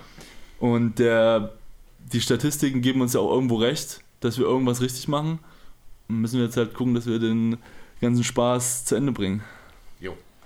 Wo ich ja lachen musste, ähm, gerade diese ganze Sache um den Kern, das ist auch eine Frage, die gestellt wurde von Alte 82. Ich glaube, jemand aus eurer Jugendzeit kann das sogar sein, weil derjenige ist auch der, der bei Fabo und bei Brian gest ähm, Fragen gestellt hat und Brian sofort wusste, das ist der und der aus vergangener Zeit. Deswegen dachte Boah, ich. Keine Ahnung, also ich, vielleicht kenne ich, vielleicht habe ich nur den, den Username jetzt nicht parat, aber. Okay. Auf jeden Fall seine andere Frage war, an welchen Sachen von deinem Spiel bist du besser als letzte Saison beziehungsweise noch stabiler geworden? Das war seine andere Frage und die fand ich halt sehr interessant, weil ihr vor allem gerade den Vergleich auch diese zu letzter Saison beziehungsweise so den Schritt, den ihr als Team gemacht habt. Wie sind deine Schritte individuell als Spieler gegangen? Ähm, das ist eine gute Frage. Also ich glaube, dass ich dieses Jahr, weil wir halt so viele Spieler haben, die das irgendwie sich aufteilen, den Job, äh, dass ich, ich also ich habe jetzt die Statistiken nicht genau im, im Kopf, aber ich glaube, dass ich weniger werfe, aber dafür bessere Quoten habe, so jetzt vom äh, Reine Effizienz. Ja, genau. Ähm, und ich glaube, deswegen, ich, ich, glaube einfach, dass meine Wurfauswahl besser geworden ist. Natürlich habe ich hier und da noch Würfe, wo ich mir danach sage, so, ja, okay, also der war jetzt vielleicht nicht so richtig nötig. Aber das würde ich, glaube ich, sagen, dass insgesamt so die Wurfauswahl schon, schon besser geworden ist. Und ja, ansonsten glaube ich so, dass einfach so dieses, dass sich dieses Teamgefüge da äh, mehr gesetzt hat und dass ich vielleicht ich hoffe, dass ich vielleicht noch ein, ein besserer äh, Führungsspieler bin, weil ich halt, obwohl ich, sagen wir jetzt noch nicht so mega alt bin, bin ich ja schon einer der Älteren bei unserem Team. Und da versuche ich natürlich irgendwie zu gucken, dass ich da vielleicht jedes Jahr ein kleines bisschen besserer Führungsspieler werde. Das äh, klappt an manchen Tagen besser, an manchen Tagen halt ein bisschen schlechter. Äh, aber ich glaube, das ist wie mit allem. Also ganz kurz, um äh, das zu bestätigen, du spielst tatsächlich, also rein statistisch gesehen, rein offensiv, effizienztechnisch die mit Abstand beste Saison tatsächlich deiner Karriere, wenn man sich das anschaut. Also es sind jetzt die von der Hauptrunde die Statistiken mit den 57% aus dem Feld, 35% von draußen, über 80% Freiwurfquote. Äh, ich glaube in dieser Kombination doch eine sehr außergewöhnliche Sache für einen Big Man in der Pro B. Also das ist schon wirklich, auch im Vergleich zum Vorjahr, ich habe jetzt die Anzahl der Würfe habe ich jetzt hier nicht mit, aber fast 8% mehr Trefferquote Außenfeld insgesamt, 11% besser die Freiwürfe getroffen und auch die Dreier mit 6% mehr. Das ist schon wirklich eine beeindruckende Entwicklung, muss ich sagen. Okay, ja. Danke. Ähm, Gerade mit der Wurfauswahl, ist das eine Sache, die du dir selber beibringst oder die danach vor allem nach dem Spiel vielleicht auch von Fabo bzw. dem allgemeinen Staff an dich rangetragen wird? Oder merkst du selber, den Pass spiele ich jetzt lieber, anstatt zu werfen? Oder wie kam das, dass du deine reine Wurfanzahl runtergeschraubt hast? Ich glaube, das habe ich, das habe nicht ich aktiv groß runtergeschraubt, sondern das kam, glaube ich, einfach dadurch, wie wir halt eben schon gesagt haben, dass wir einfach mehr Spieler haben, die scoren. Und du irgendwie halt nicht jeden Wurf da, da nehmen musst, sondern einfach, dass du sagst, okay, hier, wenn ich dem den Ball jetzt gebe, dann weiß ich, da passiert was richtig Gutes mit. Und das war die letzten Jahre auch schon so. Da hatten wir auch schon viele Spieler, aber dieses Jahr ist es halt noch mal mehr. Dieses Jahr, äh, wenn du Grant das Ding zuwirfst, da kannst du dir fast sicher sein, dass der Dreier drin ist. Und Tanner macht auch immer was Gutes. Und Arne und Daniel und äh, könntest jetzt alle aufzählen, so weißt du? Und du, du weißt einfach, okay, ich muss jetzt hier nichts machen und da kommen wir wieder zurück zu dem, was ich eben gesagt habe. Ich kann das ja auch gar nicht. Also ich kann nicht den Ball nehmen und mein eigenes Ding machen. Aber ich, ich brauche halt, äh, ich halt jemanden. Und deswegen glaube ich einfach, dass, dass sich das irgendwie so im Spiel einfach ergibt, dass wenn die anderen scoren, dann kommt dann irgendwann die Phase, wo du dann mehr Bälle kriegst, weil irgend, irgendwas weggenommen wird und das ist ja ganz normal. Irgendwie müssen die ja reagieren. Und wenn irgendwie Grant 3-3 in Folge getroffen hat, dann laufen da halt auch gerne mal zwei zum Closeout. Und dann steht irgendjemand frei. Jo, äh, in dem Zusammenhang habe ich noch eine kurze Sache. Als du in, ich glaube, 2016 nach Würzburg gegangen bist, ähm, habe ich hier einen kleinen Artikel auch gefunden. Da hat Peter Günschel war damals äh, der Coach, als du nach Würzburg gegangen bist. Ich zitiere das mal kurz. Geo kommt schon im Juli, sodass wir im Bereich Kraft und Athletik mit ihm arbeiten können. Da muss er noch einen Schritt nach vorne machen. Das hast du ja vorhin schon mal angesprochen, dass mhm. du für deine Größe, also ich habe es mir tatsächlich auch so aufgeschrieben, für deine 2,13 Meter wirkst du ein bisschen schmal immer noch. Ja. Ähm, wie wirst du denn jetzt, gut, 2016 ist jetzt tatsächlich schon fast sechs Jahre, wie ähm, ja, wie hat sich denn das athletisch entwickelt? Gibt es da bestimmte Sachen auch, die du gezielt machst, so Übungen auch, wo du vielleicht sagst, auch äh, an unsere Hörer, das sind Sachen, die könnt ihr auch gut vielleicht auch zu Hause machen, um da selber ein bisschen was äh, dort draufzulegen, sage ich mal. Hast du da vielleicht in diese Richtung irgendwie was für uns? Also ich glaube, der, den größten Sprung habe ich gemacht bei einem, bei einem Trainer in Berlin, so ein äh, Athletikcoach, der einen jetzt auch ein, eigentlich ein guter, ein guter Kumpel geworden ist über die Zeit. Und der hat damals angefangen, sein, sein eigenes Studio da zu eröffnen und hat da quasi dann viele Basketballer gehabt. Und das war irgendwie so eine ganz gute Atmosphäre, weil einfach wirklich die ganzen Jungs, gegen die du das ganze Jahr spielst, haben sich dann halt dort getroffen, um da zusammen zu pumpen, mehr oder weniger. Mhm. So ein Pumpen klingt jetzt ein bisschen plump, weil das mit sehr, sehr viel äh, Weitblick gemacht ist und mit extrem viel Planung. Und da habe ich dann halt einen, einen Sommer, habe ich dort zweimal am Tag Krafttraining gemacht. Eigentlich sechs Tage die Woche. Und da, da habe ich, weiß ich, glaube, in dem einen Sommer habe ich anderthalb, zwei Monate davon gemacht. Und da muss ich sagen, habe ich einen Riesensprung gemacht und hab da, mache davon halt jetzt noch so ein bisschen das weiter, was ich dort gelernt habe.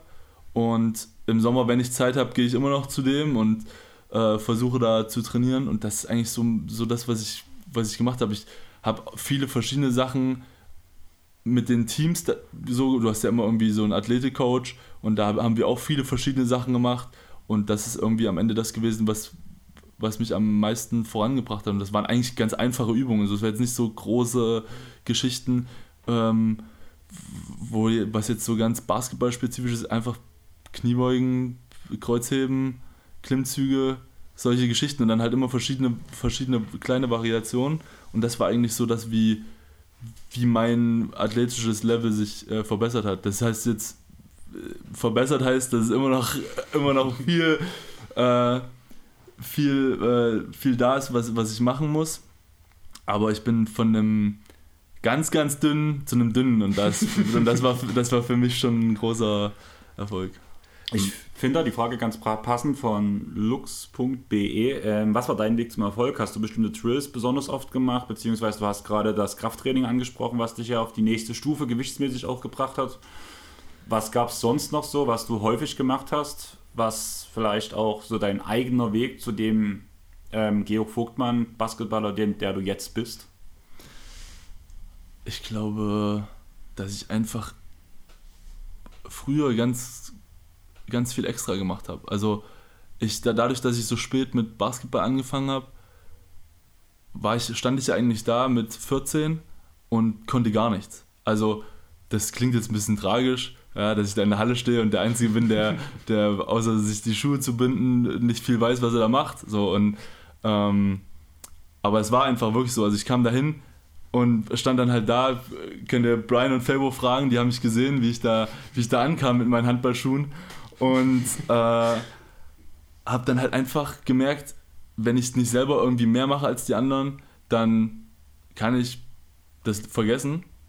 Und es hat halt mit so einfachen Sachen angefangen. Ich, ich konnte nicht von der Dreilinie bis zum Korb werfen mit 14 Jahren. Wenn ich heute in die Halle gucke, das machen die alle mit sieben.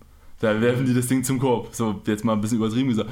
Aber ich hatte dann halt einfach einen, einen guten Trainer, der ist immer noch Jugendcoach in Chemnitz, Sascha Prötzig heißt der. Der hat sich dann mit mir hingestellt und hat einfach nach dem Training noch geworfen. Einfach Dreier geworfen und der hat gesagt, du wirfst, du wirfst einfach. Ich hol die Bälle, egal wo sie hinfliegen, du wirfst. Und der hat sich jedes Mal gefreut, wenn der Ball den Ring berührt hat. Das waren so meine Erfolgserlebnisse am Anfang. Und ich glaube, so ging das weiter. Dann hatte ich mit, äh, glücklicherweise, als ich in, in Jena dann in die Pro A gekommen bin, hatte ich mit Björn Hamsen einen Trainer, der, der mich sehr unterstützt hat und der auch mein Spiel sehr gefördert hat. Also so ein bisschen dieses Außenspiel. Ähm, das war auch der, Hauptgrund, weshalb ich eigentlich nie ernsthaft darüber nachgedacht habe, ans College zu gehen. Weil damals haben sie mir gesagt, du wirst safe in, in die Zone gesteckt. Und das war halt nicht das, was ich gemacht habe. Und das war, Björn hat damals mit mir meine, meine Wurfdrills halt gemacht und dann auch so ein bisschen so ein bisschen zum Korb ziehen musste halt auch können. Und da hat er sich viel extra mit mir in die Halle gestellt. Und ich glaube, das sind einfach so Sachen. Du musst einfach, musst einfach viel machen, viel extra machen. Wenn du siehst, dass du irgendwo was nicht kannst, dann musst du halt dran arbeiten. So. Und das ist jetzt, das ist jetzt nichts Neues. Ich habe da jetzt das Rad nicht neu erfunden. Das sagt dir jeder, der irgendwas, der irgendwas einigermaßen äh, ordentlich kann, der sagt dir das Gleiche. Du musst es, musst es üben. Also es ist jetzt, es gibt nur ganz, ganz wenige Leute, die gut in irgendwas sind, ohne was dafür gemacht zu haben. Gab es direkt einen Skill, den du mittlerweile beherrschst, den du am Anfang gar nicht konntest, mit dem du echt Probleme hast, den du aber aufgrund, dass er dir einfach so viele neue Möglichkeiten in deinem Spiel geben würde, die unbedingt antrainieren wolltest? Der Dreier. Das lange so wie am Anfang gab es den schon.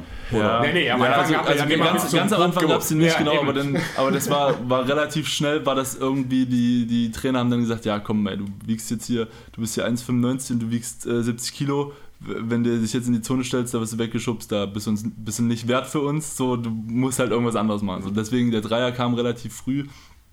Ansonsten, ja, weiß ich nicht, ich glaube so insgesamt, die, früher konnte ich halt wirklich nicht den Ball einfach gar nicht dribbeln. Also ich, und jetzt würde ich sagen, kann ich wenigstens einen Closeout attackieren, ich kann äh, zwei, dreimal unfallfrei irgendwie den Ball auf den Boden bringen.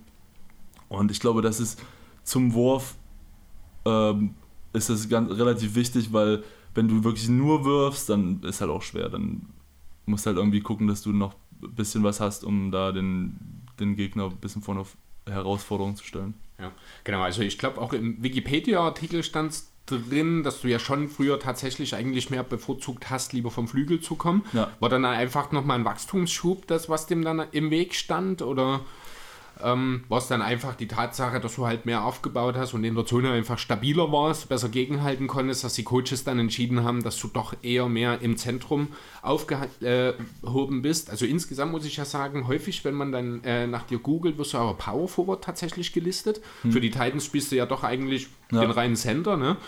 Ähm, das merkt man ja schon, das ist ja heutzutage auch nochmal ein bisschen ein größerer Unterschied, als das beispielsweise vor zehn Jahren war zwischen Power Forward und Center. Ne? Ja. Ähm, da sieht man natürlich auch die Einflüsse dazu. Ja, ich glaube, das ist genau das, äh, das Ding, frü also früher, sage ich jetzt mal, äh, es klingt jetzt so, als wäre ich 180. Aber vor zehn Jahren war es halt noch so, als Center hast du in der Zone gespielt und als Power Forward bist du ein bisschen mehr draußen gewesen. Und heute zum Beispiel, wenn ich mit Sepp zusammen auf dem Feld stehe und du uns fragst, wer Vierer, wer Fünfer ist, ist jetzt gar nicht so klar, weil wir können beide ein bisschen Pick and Pop spielen und wir, wir machen dann einfach so, der eine guckt, was der andere macht und du machst dann halt das andere. Also du guckst, es wird dann halt mehr oder weniger aus der Bewegung entschieden, Äh, und, ich, und heutzutage ist ja sowieso eher so, dass man sagt, äh, das nicht mehr in irgendwie Guards, Flügel und Bigs, sondern einfach nur noch Ballhändler und, und Bigs. Ja. Und ich glaube, dass, dass das einfach der große Unterschied ist, dass einfach nur die Ansicht sich ein bisschen verändert hat und am Ende spiele ich wahrscheinlich ähnlich wie früher, vielleicht ein bisschen mehr Inside, ein bisschen mehr Pick and Roll auch. Aber ich glaube einfach, dass, dass das früher mehr gelabelt wurde als Center, als Power Forward Ja. und jetzt, jetzt bist du einfach nur noch ein, äh, ein Big, der außen spielt und das ist ja auch nichts mehr gro irgendwie großartig Neues. Also wenn du heutzutage ein Big bist, der nicht von außen spielen kann, dann musst du Inside ja richtig dominant sein. Also da musst du eine richtige Maschine sein. Wenn du auch so ein bisschen in die Euroleague guckst oder so, da kann jeder, jeder Big, egal wie groß der ist, kann einigermaßen werfen. Das stimmt allerdings, ja, genau. Du hast jetzt ja relativ viele Stationen auch ähm, in der Pro A mitgenommen. Also wir haben jetzt schon Jena geredet, angesprochen, wir haben Würzburg, wir haben Paderborn angesprochen, wir haben Chemnitz angesprochen. Ähm, was sind denn größtenteils die Unterschiede zwischen der Pro A und Pro B, fragt Kruko.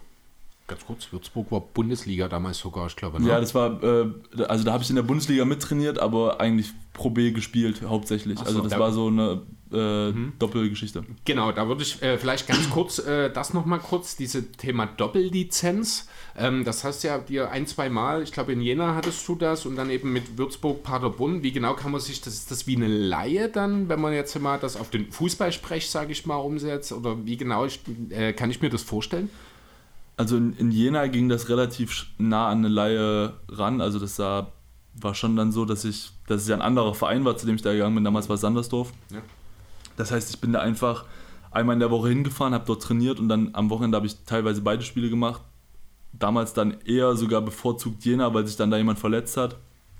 Deswegen konnte ich gar nicht so viele Spiele für, ähm, für Sandersdorf machen. Aber äh, in Würzburg war es eigentlich so, du hast die, die ganze Woche trainiert mit den, mit den Profis von der BBL und hast dann am Wochenende mit einem Team gespielt, was du eigentlich nur so mal vom Guten Tag sagen kanntest. So, also Okay. das hat sich natürlich dann irgendwann ge, so ein bisschen eingepegelt und je mehr du mit denen gespielt hast, so, weißt du, je, je besser bist du auch mit denen dann irgendwie auf dem Feld zurechtgekommen. So, natürlich kannten wir uns so, wir haben natürlich auch Sachen miteinander gemacht, jetzt außerhalb vom Spielfeld, aber ich meine, jetzt auf dem Spielfeld hatten wir nicht viel Zeit. Wir waren dann teilweise einmal, einmal in der Woche sind wir dort mit zum Training gegangen, aber den größten Teil haben wir schon in der BBL gemacht und das war damals auch ein bisschen schwierig, weil ähm, da war die Abstimmung nicht so gut, obwohl es ein Verein war, war die Abstimmung nicht so mega gut und ähm, ja, das, das war ein bisschen, bisschen schwierig, weil es macht auch weniger Spaß, wenn du dann mit einem Team spielst, mit dem du nicht eingespielt bist und wo du eigentlich hinkommst. Und damals war das so, dass, ähm, dass wir drei Spieler waren, die bei, den, bei der BBL mit trainiert haben und dann zur Pro B gekommen sind. Und das ist halt auch für die anderen scheiße. Wenn du da die ganze Woche trainierst und dann kommen am Wochenende drei Spieler, die irgendwie 30 Minuten spielen und du gehst die ganze Woche zum Training und, und guckst dann den anderen beim, beim Spielen zu. Ja, das ist so Team, von, für die Teamchemie kann das unter Umständen Ja. dann wirklich auch ein Problem sein, das Ja. stimmt. Ja. Ja, aber wie ist nun der Unterschied? Achso, Dass wir genau. das noch fertig machen, nachdem du hier wieder Der das Thema gewechselt Ja, hast. weil es gerade reinpasste. Der, der Unterschied äh, Pro A, Pro B meintest du? Genau. Ähm, ich glaube einfach, dass die Pro A noch, noch mal viel schneller ist. Also du, du hast weniger Zeit für irgendwelche Entscheidungen. Du hast du spielst einfach gegen noch mal gegen bessere Spieler, noch mal viel physischer, würde ich sagen.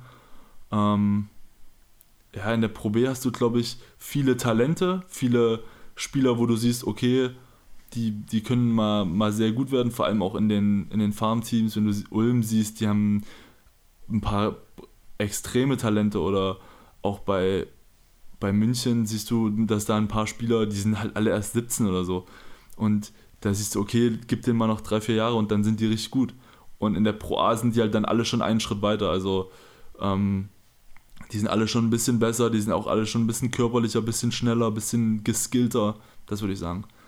Du hast gerade gesagt, so ein bisschen schneller, aber auch zum Beispiel hast das Wort ähm, den nächsten Schritt, ähm, härter zum Beispiel ja auch mit verwendet. Ähm, Dennis B. von eurem Dresden Titans Account hat uns auch geschrieben und fragt, wie viel blaue Flecke du durchschnittlich pro Spiel mit nach Hause nimmst.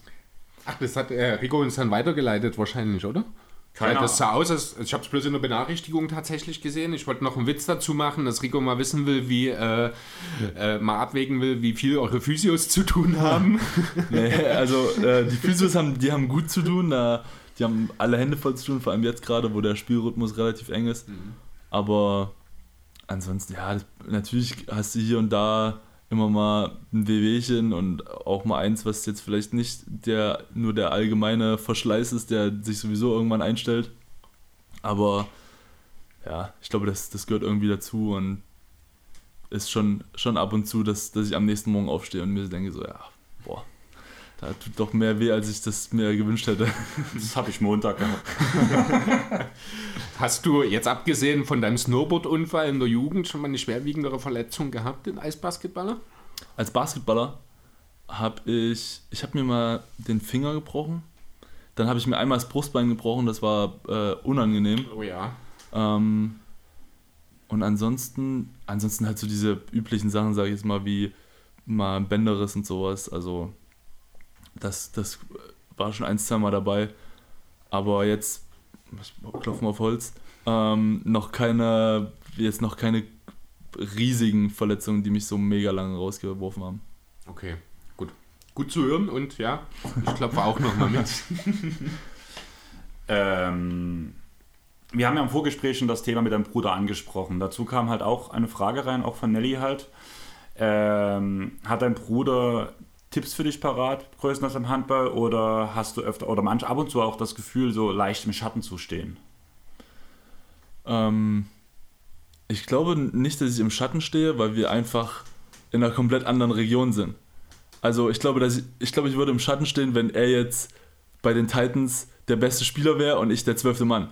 So, aber dadurch, dass er einfach so viel besser ist als ich, ist das einfach eine komplett andere, ähm, eine komplett andere Konversation. Also der, am Ende muss man schon sagen, der gehört zu, einfach zu den Spielern, die in der besten Liga Europas spielen, in der zweitbesten Liga der Welt. Der hat und hat bei dem, wahrscheinlich bei dem besten Team aller Zeiten Europas gespielt. Und die irgendwie, weiß ich nicht, 16 Mal in Folge das Euroleague Final vor erreicht haben oder so, also ganz wilde Zahlen. Und ich spiele bei den Dresden Titans. Und ich glaube, dass, dass ich gelernt habe, mit, mit meiner Sache sehr zufrieden zu sein. Natürlich hätte ich auch gerne irgendwie Euroleague gespielt, aber es hat halt nicht geklappt. Und ich, wenn man sich das, glaube ich, so irgendwie, wenn man das einsieht und ähm, ja, sich das auch irgendwie dann sagt, ja, ich habe trotzdem viele andere gute Sachen erlebt. Also ich habe trotzdem viele Sachen durch Basketball machen können, die viele andere nicht, wo viele andere nicht die Gelegenheit zu haben und die sich viele andere vielleicht wünschen würden, dann ist das, glaube ich, auch völlig okay und da ist man dann nicht irgendwie neidisch oder hat das Gefühl, im Schatten zu stehen. Ich habe ein, ein sehr, sehr gutes Verhältnis zu meinem Bruder und weil du fragst, ob er mir Tipps gibt, na, natürlich gibt er mir Tipps. Ähm, wir versuchen, er guckt sich, ist der größte Titans-Fan, er guckt sich jedes Spiel an. War Äh, ja auch neulich auch da. Genau, der war letztens da, der ist sogar so gestört, dass der sich teilweise, wenn der selbst Spiel hatte, dann guckt er danach nicht auf sein Handy, macht alles aus und fährt erst nach Hause, guckt sich das Spiel auf YouTube an und schreibt mir dann. Also er will gar nicht, der sagt dann auch immer so, ja, sag mir das Ergebnis nicht, ich will es mir wirklich, ich will es mir angucken und ich will das Live-Feeling haben.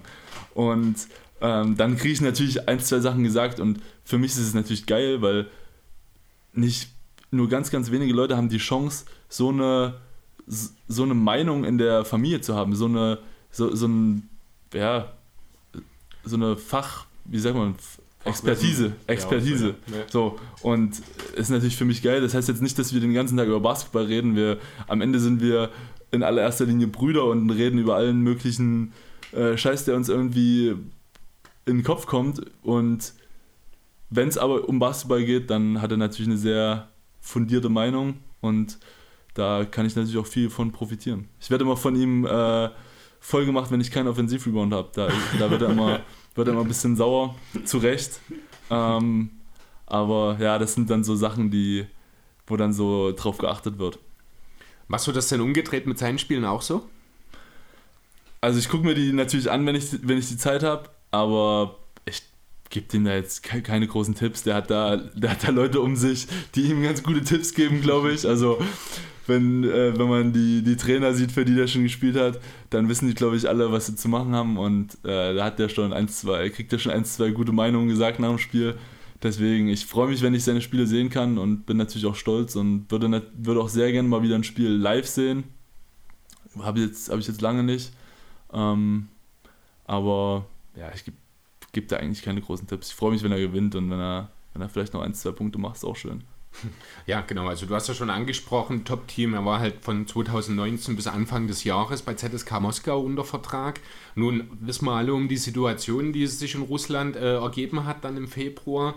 Ähm, wie, wie, hast du denn die Situation damals als sein Bruder aufgenommen, in dem Wissen, jetzt beginnt dort gerade ein Krieg? Ich glaube, er war ja zufällig zu der Zeit aufgrund einer Auswärtsreise in diesem Zeitraum in München, genau. wenn mich nicht alles täuscht. Ja. Ne? Auch mit der Familie. Ich glaube, es war geplant, die Familie geht zu den Großeltern ja. äh, für ein paar Wochen Urlaub.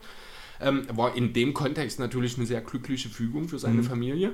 Ähm, wie hast du das denn so als Bruder dann aufgenommen? Habt ihr dann viel miteinander geredet oder wie seid ihr da miteinander umgegangen in dem Zusammenhang? Also wir haben an dem Morgen, als das passiert ist, oder ich weiß nicht, was ist der 24. war oder so, da habe ich kurz mit ihm geschrieben, weil die halt in Deutschland waren und wir wollten uns eigentlich an dem Wochenende auch sehen. Also ich äh, hatte da hatte da schon meine Sachen gepackt und war, auf, war mehr oder weniger schon auf dem Weg nach München um halt ihn zu sehen und ein bisschen Zeit mit ihm zu verbringen auch. Und dann ging das halt alles relativ schnell. Dann wurde das Spiel auch abgesagt und die sind wieder nach Hause geflogen. Und dann, ja, wie gesagt, das ging dann so schnell. Das nächste, was ich eigentlich gehört habe, mehr oder weniger, war, ja, ich, ich so das, was halt auch, was er, was er auch immer gesagt hat. Er hat dann seine Sachen gepackt, hat sich ins Auto gesetzt und losgefahren. Ja, also ich habe das Kicker-Interview mir gestern genau. auch nochmal angeschaut. Zweieinhalbtausend Kilometer ja, mit dem Auto. War, genau, und da habe ich ihn dann, auf der Fahrt haben wir immer mal geschrieben, da äh, wollte ich natürlich dann auch äh, wissen, dass es ihm gut geht und wollte, glaube ich, die ganze Familie irgendwie. Ähm, und dann ist er ja hier über Dresden gefahren. Also der hat dann hier einen Stopp gemacht. Ich habe gesagt, hier komm, du bist jetzt, bist jetzt so lange gefahren, die letzten 300 Kilometer kannst du morgen früh machen. Da war er dann hier, hat, hat bei mir geschlafen und hat dann am nächsten Morgen sich weitergemacht. Aber ja, das, war, das ging eigentlich so schnell, die ganze Sache, dass, dass da jetzt, da wollte ich den auch nicht wollte ich ihn noch nicht nerven. Der hatte da, der hat da viel mit seiner Familie quasi geredet mit, seinen, mit den Leuten, die da irgendwie Zeug in Moskau haben und so. Da hatte da genug zu tun. Da, da war ich, ich habe nur mal gefragt, hier, alles gut. Und dann habe ich ein Ja gekriegt und das war mir, das war mir genug. Also ja. ähm, der hatte da alle Hände voll zu tun und da wollte ich nicht groß noch irgendwie auf die Nerven gehen und da irgendwie groß Fragen stellen. Ja, das kann ich natürlich verstehen. Ähm, wie ist dann das jetzt äh, allgemein so? Also in einer, ich sag mal, normalen Situation, sprich ohne Krieg und ohne Pandemie, wie oft ähm, sieht man sich denn so als Bruderpaar, wenn der eine in Deutschland spielt und der andere jetzt zuletzt in Russland, davor war er ja in Spanien unterwegs. Wie oft habt ihr euch denn dann wirklich so gegenübergestanden? Also in einer normalen Situation boah, haben wir uns vielleicht im Sommer ab und zu mal, ich weiß jetzt nicht, ich kann jetzt keine Zahl sagen, also in der Saison gar nicht, meistens. Ich war, in, als er in Vitoria gespielt hat, da war ich einmal zu Weihnachten, zweimal zu Weihnachten dort. Das war dann halt so das eine Mal, dass ich ihn in der Saison sehen konnte, aber ansonsten halt gar nicht. Und dann im Sommer eigentlich auch eher selten, weil dann war meistens die Saison so lange, dass dann direkt die Nationalmannschaft angefangen hat und dann, als die Nationalmannschaft vorbei war, hat halt die Saison wieder angefangen. Und da habe ich wenig eigentlich von ihm mitbekommen, jetzt live. Ähm, in, während, während Corona, also während, dieser, während dieses, dieses ersten Sommers, haben wir natürlich in Eisenach zusammen gewohnt. Also wir haben da quasi, wir, wir haben da immer noch ein Haus, wo dann quasi im Sommer äh, mein Papa, Johannes mit seiner Familie und und ich dann versuchen hinzukommen und dann irgendwie da den Sommer zusammen verbringen. Und da haben wir die ganze Zeit während Corona zusammen gewohnt. Also da habe ich ihn so, so lang am Stück gesehen wie wahrscheinlich in meinem Leben noch nicht. Also, oder zumindest. zumindest Seit ja, von Jena verlassen. Ist, oder ich glaube sogar seitdem wir nach Jena gegangen sind. Also mhm. so in, in Jena haben wir auch irgendwie, hatten wir gar nicht so viel miteinander zu tun, weil wir verschiedene Training hatten und der hat nur drei Zimmer weiter gewohnt eigentlich. Äh, witziger Fakt, er hat mit Fabo zusammen gewohnt. Ach so, Also der war okay. mit, mit Fabo zusammen in einem Zimmer. Ähm, und da haben wir aber auch nicht, also ich glaube, während Corona haben wir so viel gemacht wie seit unserer Kindheit nicht und viel zusammen trainiert, viel Spaß gehabt. Ähm, aber in der, ich, wir wissen auch beide, dass das jetzt die nächsten Jahre, bis wahrscheinlich einer von uns aufhört, Basketball zu spielen, wird es so viel nicht, nicht wieder werden. Hast du schon was geplant für nach der Karriere zum Beispiel? Weil Kruko fragt so ganz komisch, Kompost produzieren oder fertig kaufen? das, Klingt nach Insider. ja, genau. Das war, haben wir uns mal drüber unterhalten. Ähm, ich weiß gar nicht, wie wir drauf gekommen sind, aber da auf jeden Fall sind wir irgendwie auf Kompost gekommen und da Johannes ist auch so jemand, der sich in solche Sachen so reinliest und da dann so in ganz wilde Rabbit Holes äh, irgendwie fällt und da hatte der in dem Corona-Sommer auch irgendwie, wollte der einen Kompost anlegen und hat das ganz groß aufgezogen, also da wirklich so, wie es im Lehrbuch steht. Und da habe ich mich irgendwann mal äh, drüber unterhalten und da deswegen wahrscheinlich die Frage. Also ich, für mich gar nicht, für Johannes selber anlegen, wenn ich jetzt mal für uns beide sprechen habe. Das heißt, du hast genauso wenig einen grünen Daumen wie ich. Oder ich. Ich habe äh, insofern einen grünen Daumen, dass Pflanzen bei mir eigentlich alle zwei Monate wiederbelebt werden müssen. Also diese, weißt du, ich, Das ich lasse die, immer- ich ich lass die immer so, ich lasse die immer so langsam sterben und dann kommen dann hole ich sie wieder. Also Du, das du ist bist so, ein Folterer. Ja, genau. Also, Ja, das äh, mache ich natürlich unbewusst, aber ich vergesse das immer und dann denke ich mir so, oh, jetzt sieht es aber wirklich so, so, so ich lasse die so lange, äh, bis es schon wirklich schlecht aussieht, lasse ich das und dann versuche ich da irgendwie mit aller Macht eins, zwei Wochen Zeit zu investieren und dann ist wieder zwei Monate lang nichts. Also ich habe es geschafft, einen Kaktus zu vertrocknen. Ja, das ist tough. Das ist, das ist wirklich beeindruckend, ja. Also ich habe es tatsächlich, also ich wurde jetzt in den letzten Wochen auch mehrfach drauf angesprochen, bei uns im Büro, die Pflanzen, die, da bin ich auch nie ganz so gut dabei. Und das sind sogar schon Pflanzen, das wurde mir auch nochmal von der Fachkraft bestätigt, die eigentlich nicht viel Wasser brauchen. Ja. ja, es gibt ja jetzt auch so, oder jetzt wahrscheinlich schon lange, aber es gibt sehr, sehr authentische äh, Plastikpflanzen. Weiß nicht, ob das vielleicht eine Alternative wäre. Optisch auf jeden Fall. Das würde ein bisschen gegen mein ganzes Grundprinzip Ja. stecken. Ja, okay. Aber lass noch mal so ein bisschen zumindest halb zum Basketball zurückgehen. Also zumindest zu deiner Gear, sage ich mal so, zu deiner Ausstattung. Zum einen wurde gefragt, was für eine Schuhgröße du hast. Ähm, US 15, 49,5. Ich auch. Perfekt. Also nicht. Du könntest in meinen Jordans spielen. ähm, die nächste Frage war von Sandro. Der hat nämlich gefragt, ob deine Nummer eine Bedeutung hat, deine Nummer 13. Hat das was mit Paul George zu tun? Nee, Das ist Trikot übrigens an heute. tats tatsächlich nicht, aber die Nummer habe ich einfach schon von Anfang an und ich hatte eigentlich die 12. Woll, oder hatte ich beim Handball relativ lange dann und wollte ich dann auch beim Basketball nehmen und dann war irgendwann mein erstes Basketballspiel, mein allererstes Basketballspiel und damals war es halt so, hier Trikottasche und da war einfach nur geguckt, dass das einigermaßen passt. Und da hat damals mein Zimmerkollege hat die 12 genommen, warum auch immer. Und dann, ich kam halt später und dann musste ich 13 nehmen. Und in der 13 habe ich dann meinen ersten Punkt gemacht. Und da habe ich gesagt, komm, funktioniert. Behalte ich. Nehme ich mit. Und dann hat Sandro doch auch noch gefragt, ob, er, ob du sowas wie ein Aberglauben hast, ein Ritual, was du vor jedem Spiel machst. Boah, bei sowas bin ich wirklich ein richtiger, da bin ich richtiger Monk. Also ähm, manche, bei manchen Sachen bin ich wirklich so, dass ich das versuche immer gleich zu machen. Bei manchen Sachen ist es mir auch nicht so wichtig, aber ja, ich, also ich, ich gehe eigentlich immer äh, eineinhalb, relativ genau eineinhalb Stunden vorm Spiel in die Kabine. Also auch wenn wir zu früh da sind oder ich, ich bin auch immer früher in der Halle und, und setze mich dann eigentlich nochmal in die Halle, höre ein bisschen Musik und dann eineinhalb Stunden vorm Spiel gehe ich dann in die Kabine, äh, tape mich, mache so meine Sachen, höre Musik. Dann versuche ich am Abend vorher immer relativ ähnliche Sachen zu essen. Also das ist halt, ist auf der einen Seite ist das so ein bisschen Aberglaube, auf der anderen Seite ist es auch einfach so, dass ich nicht irgendwie groß Experimente machen will da kurz vorm Spiel. Also nicht, dass ich irgendwie dann am nächsten Tag irgendwie äh, Lebensmittelvergiftung oder so habe. also ähm, sowas, dann ja, dann, ich hatte auch, das war mal, früher war es mal schlimmer, da, da musste ich wirklich immer das gleiche Zeug anziehen. Also da habe ich immer zu spielen die gleichen, versucht die gleichen Socken anzuziehen, die gleichen äh, Tights, alles. ja, jetzt hat sich das irgendwie mit dem Armsleeve so ein bisschen eingestellt. Das habe ich, ähm, als ich hierher gekommen bin, das erste Mal gemacht, weil, weil ich Ellenbogenprobleme habe. Und die, die Probleme waren dann eigentlich auch weg und da habe ich gesagt, ja, äh, es läuft, läuft ganz gut und dann mache ich es einfach weiter und jetzt sind sie wieder da, die Ellenbogenprobleme, also es hat's wieder, ist wieder, ähm, es, es lohnt sich wieder, aber ja, so ein bisschen, und dann so ganz so, so kleine Sachen, also ich versuche zum Beispiel auch in der Kabine immer an der gleichen Stelle zu, also auch unter der Woche, beim Spiel sowieso, aber auch unter der Woche versuche ich immer in der, in der gleichen Ecke zu sitzen. Da habe ich auch schon ein, zwei Mal Jungs weggeschickt. Äh, ist da. ist doch Vorteil, wenn man Kapitän ist, ja, oder? genau, also da. Ähm, da mussten schon ein, zwei Leute ihre Sachen nehmen, aber die, da, das verstehen auch alle eigentlich da. Ich bin gerade echt überrascht, weil in jedem Team, auch seit dem Jugendbereich, wo ich spiele, wir hatten immer eine feste Sitzordnung in der Kabine. Ja. Ja, das Problem ist bei uns, dass wir nicht immer die gleiche Kabine haben.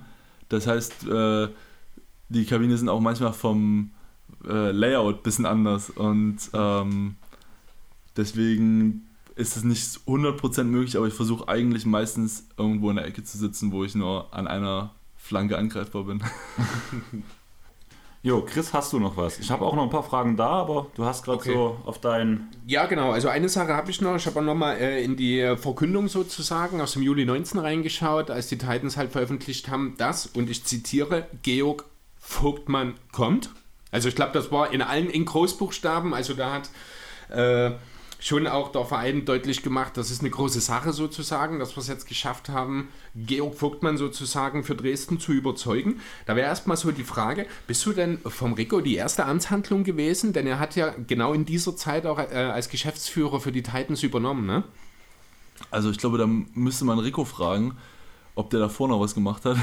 Aber ähm, also ich war auf jeden Fall relativ früh. Ich weiß, ich weiß, dass Rico mich relativ kurz nach der Saison in Chemnitz damals angerufen hatte. Und ich kann mich auch noch hundertprozentig an das erste Telefonat mit ihm erinnern, weil wir da auch drüber geredet haben. Oder ich, ich habe gesagt, ich habe da Bock drauf. Unter anderem, weil, weil ich hier schon ein paar Jungs kannte, weil ich der Meinung bin, dass Dresden eine Stadt ist, die mal mindestens zweitligawürdig ist äh, von dem ganzen Drumherum. Ich habe natürlich auch schon davor ein, zwei Spiele gesehen, weil ich äh, natürlich versucht habe, auch mal ein Spiel von Brian mir anzugucken und so. Ähm, und da habe ich gesagt, Rico, ich habe da Bock drauf, aber was ist der Plan? So. Und da hat Rico, weil er halt jetzt am Anfang, es war, wie gesagt, du sagst, es waren, waren so mit seine ersten Amtshandlungen, hat gesagt, ja, wir haben hier schon groß vor und ich hab, und dann habe ich zu ihm gesagt, wenn ich komme, dann will ich aufsteigen. Also ich will, will hier irgendwie Was bewegen. Genau. Ich will hier was mitmachen und ich, ich will unbedingt, dass wir nicht irgendwie versuch, jedes Jahr uns freuen, dass wir in die Playoffs kommen und dann erste Runde rausfliegen oder so. Ja. Und weil ich wirklich der Meinung bin, Dresden ist eine geile Stadt, ist, hat, hat einen guten Basketballverein mit, mit sehr, sehr guten Fans. Wenn du in der Pro B guckst, das, die, Halle, die Halle ist eine der besten, die Fans sind so mit die, mit die größte äh, Crowd, sag ich mal. Und deswegen bin ich der Meinung gewesen, wir müssen hier irgendwas machen. Also wir müssen vers wenigstens versuchen aufzusteigen. Und da haben, haben wir uns dann relativ schnell darauf geeinigt, dass wir da vielleicht in den drei Jahren das irgendwann schaffen. Ähm, ja, jetzt sind wir einen Sieg davon entfernt. Ich hoffe, dass wenn das hier läuft, dass wir dann äh, irgendwie schon die ganze Geschichte hinter uns gebracht haben. Aber das war so, das war irgendwie so der, der Ansporn, hierher zu kommen, auch weil ich einfach Bock hatte, irgendwas zu, zu erreichen. Ich finde das gerade echt schön, dass sich hier so eine Art Kreis schließt zur ersten Folge. Zum einen wegen Brian und dir, diese Kombination. Zum anderen hat Brian in der ersten Folge gesagt, das Wort Aufstieg wollen wir eigentlich noch nicht in den Mund nehmen. Stimmt, genau. Und dass wir nur von Spiel zu Spiel gucken und dass wir darüber noch nicht reden wollen, dass halt immer das nächste Spiel das Entscheidende ist. Das nächste Spiel ist nun Ist- das Spiel Ja. um den Aufstieg. Und deswegen fand ich das halt gerade eigentlich ganz cool, so zur ersten Folge zurückzuführen, weil du auch der Erste jetzt bist, der halt, ich weiß noch, letzte Folge hat Kubi den Spruch rausgehauen, wenn sich Brian nicht mal getraut hat zu sagen und dann mache ich es auch nicht. Ja. Oder dann werde ich mich hüten und du bist jetzt halt gerade auch der Kapitän, der Erste, der es halt bei uns im Pod sagt. Und das finde ich halt gerade sehr schön. Ja, liegt aber natürlich auch am Timing. Wir sind halt auch einfach Ja. in der Situation, mit dem nächsten Sieg ist der Aufstieg fest. Wenn man jetzt nicht davon redet, ähm, dann macht man es erst, wenn man es fest hat. Ja, ja ich, von bin, daher. ich bin aber auch ein ein Freund davon, sich auch mal ein Ziel zu setzen, was, was einfach was hoch ist. Also nicht unmöglich. Ich, wir brauchen jetzt nicht sagen, okay, wir wollen in drei Jahren in der Euroleague spielen, aber du, ich finde es auch völlig okay, wenn man einfach mal ein Ziel nicht erreicht. Also wenn man jedes Ziel einfach erreicht, dann, dann, sind die Ziele zu man, einfach. ent, entweder man ist richtig gut oder die Ziele sind einfach scheiße. Ja. Und ähm, ich glaube, dass wir das alles ir- irgendwo die ganze Saison auch im Hinterkopf hatten. Also keiner von uns, vor allem nach der letzten Saison, hat so gesagt, ja, lass mal jetzt irgendwie äh, so gerade so in die Playoffs kommen. Dass die Saison so gelaufen ist, wie sie gelaufen ist, war dann vielleicht doch an der einen oder anderen Stelle überraschend. Vor allem, dass wir, dass wir die Saison vom letzten Jahr nochmal übertroffen haben. Ja gut, wobei, das war ja die Aussage, ich glaube, die haben sowohl Fabo als auch Brian gebracht, man will mehr erreichen als in der Vorsaison. Ja, ähm, nat- natürlich wollten wir am Ende mehr erreichen, aber dass die reguläre Saison so gut war. Also, dass Mhm. wir in der regulären Saison nochmal eine, eine, eine höhere Zahl an Siegen hatten und so. Also, wir wollten auf jeden Fall mehr erreichen als, diese, als die letzte Saison, aber ich glaube, damit wollten wir dann halt auch irgendwie einfach weiterkommen. Und am, am Ende ne? war, es halt dieses Jahr so, dass wir in der regulären Saison so viele Sie- Siege holen mussten, weil Koblenz halt ähm, relativ lange eng an uns dran war. Und gut, jetzt, jetzt hat sich das alles auf der anderen äh, Seite des Playoff-Baums ein bisschen, bisschen aufgelöst, relativ schnell. Also das hätte so auch keiner erwartet, dass zum Beispiel Münster da äh, einen relativ frühen Exit sich nimmt. Mhm. Aber äh, ja, ich glaube, dass wir, dass wir zwei, drei Ziele uns gesetzt haben, die, die sich eigentlich jedes Team so setzen sollte, meiner Meinung nach. Und dass wir die, dass wir die ganz gut eigentlich durchgezogen haben. Ich habe auch wirklich das äh, Gefühl, so den Eindruck, dass äh, wirklich so auch ein bisschen mit 2019, mit Rico, mit dir, jetzt dann auch, Fabo war ja damals, ich glaube, schon im Jugendbereich Hm. ne, und ist dann halt später Und Assistant dann... Coach bei uns. Bitte? Assistant Coach Oder Assistant, ja, genau. hat die und, Jugend und, hat, mit- und hat NBL auch gemacht, Ja, ja. genau, richtig. Ne? Also, dass sich dort halt auch einfach, ich, ich nenne es jetzt mal ein Führungstrio, man könnte jetzt sicherlich Puain auch ein Stück weit dort mit reinbauen, ähm, wo man halt auch gleich merkt, also man, man ist so ein bisschen auf derselben Wellenlänge, man hat die gemeinsamen Ziele, man kann dann eben in dieser Kombination auch den Rest, auch das Umfeld, also man merkt es ja, wenn man bei den Heimspielen ist, die, äh, die ganze Atmosphäre alles, das ist ja Wahnsinn. Man merkt auch so, so ein bisschen, ähm, man fiebert alle mit, man will gemeinsam dieses Ziel erreichen, auch wenn es heute das erste Mal bei uns im Podcast genannt wurde Ja. beim Namen. Ähm, ja, ich glaube, da hat sich halt auch wirklich dann schon personell einfach das äh, sehr gut in die richtige Richtung entwickelt. Rico hat das ja dann doch seine Vision, wie ich finde, in den letzten drei Jahren, wenn man so die Entwicklung des Vereins auch im Umfeld sich anschaut, Ja. ähm, ist ja dort eine deutliche Entwicklung wirklich zu sehen. Damit einhergeht man auch die spielerische bei euch. Ich glaube, da hat sich einfach ein sehr, sehr schönes Gerüst dafür entwickelt. Ich glaube auch, dass es ein bisschen unterschätzt wird. Also wir nehmen das alle so hin. Fabo als Coach, Rico als Geschäftsführer, wir so als Team. Aber vom Team kenne ich jetzt den Altersschnitt nicht, von denen, die da irgendwie die, die meiste Spielzeit haben. Aber wenn du siehst, Fabo als Trainer, der ist gerade 28, glaube ich, 29 geworden. Oder? Sorry, sorry Fabo.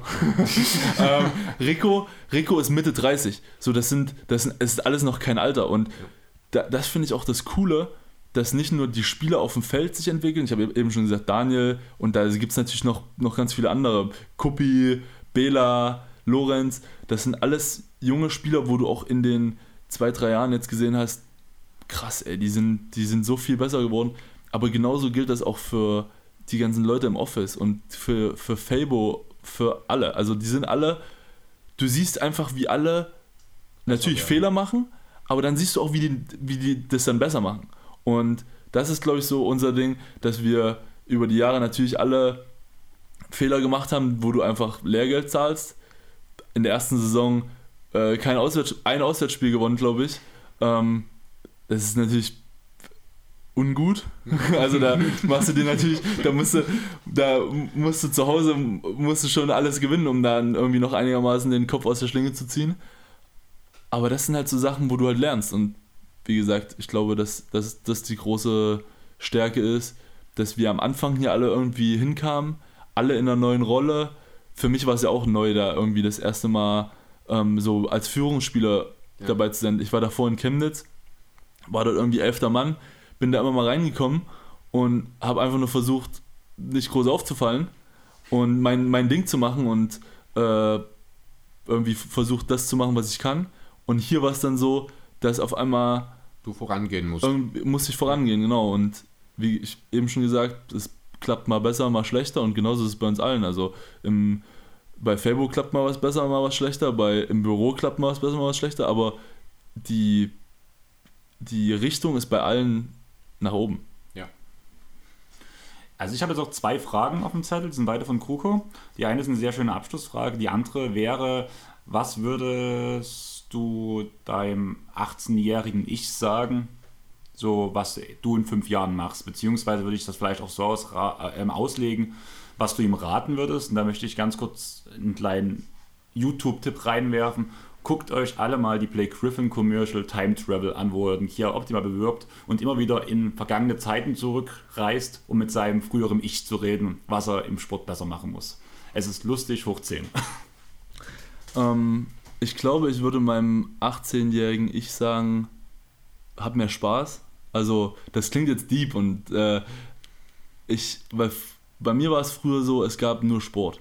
Und es gab, das hat natürlich Spaß gemacht, aber es gab nichts anderes. Und als ich dann gesehen habe, das geht einigermaßen in die professionelle Schiene, habe ich gesagt, okay, ich, ich muss das machen. Ich muss, ich muss hier, ich, ich hatte nie so diese, diese mega Spaßzeit. Ich hatte nie, in meiner Abi-Zeit habe ich jetzt da nicht groß, ich war nicht bei meiner, bei meiner Abi-Fahrt mit, weißt du, ich war einfach alles auf Basketball. Und das ist gut. Und das ist, wenn, wenn, wenn du was werden willst, ich will jetzt nicht sagen, dass ich was geworden bin, ja, aber wenn, wenn, du, schon. wenn du dir die Chance geben willst, was zu werden, dann musst du es machen.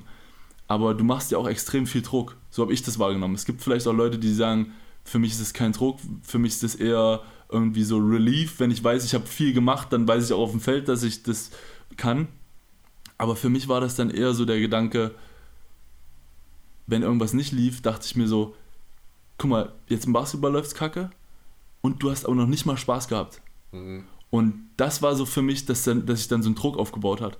Und alle meine Freunde zu Hause haben immer so Spaß gemacht, weil ich war immer Fahrer. Also wenn ich jetzt in, von, von Jena nach Hause, nach Hause gefahren bin, um da irgendwie im, im Sommer den Sommer zu verbringen, ich habe nie irgendwie groß Alkohol getrunken. Und ich glaube, ich war das erste Mal betrunken mit 20, was würde ich sagen relativ spät ist, wenn man Ja. heutzutage ein, zwei Leute sieht.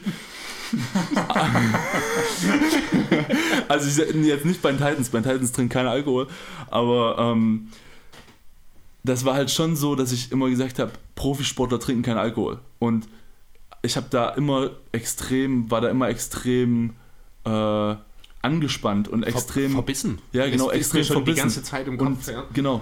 Und so, das würde ich glaube ich einfach sagen, hab mehr Spaß, mach auch mal, geh mal, geh mal was trinken. Mach mal eine Dummheit. Genau. Aber verlier so, den ich, Fokus Also nicht. ich habe, ich, ich, ich würde auch sagen, dass ich zum Beispiel auch, ich habe auch Dummheiten gemacht, so ist es jetzt nicht. Aber, aber ich habe einfach so gesagt, ich habe mir bei jedem, was ich gemacht habe, habe ich mir gesagt, mach das ein Basketballer oder mach das einen Profisportler. Und bei voll vielen Sachen habe hab ich dann so gesagt, mach das nicht. Und dann, deswegen mache ich das nicht. Mhm. Und das hat mir am Ende viel Druck gemacht. Und erst als ich das dann so ein bisschen, das, also ich will jetzt nicht sagen, fang an, fang an zu saufen, dann spielt ihr besser Basketball. So ist es nicht. Ja.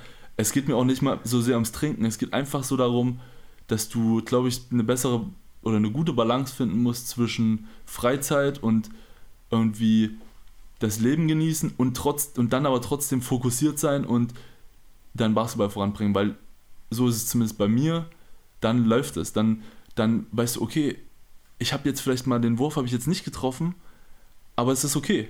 Also, weißt du, dann, dann gehst du viel lockerer ran und als wenn du dann immer bei, bei jedem Fehler dran denkst, ja, letztes Wochenende hätte ich da mit meinen Freunden irgendwo mit hingehen können in den Park oder so und hätte da äh, Fußball spielen können, aber ich habe den abgesagt, um mich in die Halle zu stellen und am Ende hat es nicht was gebracht. Mhm.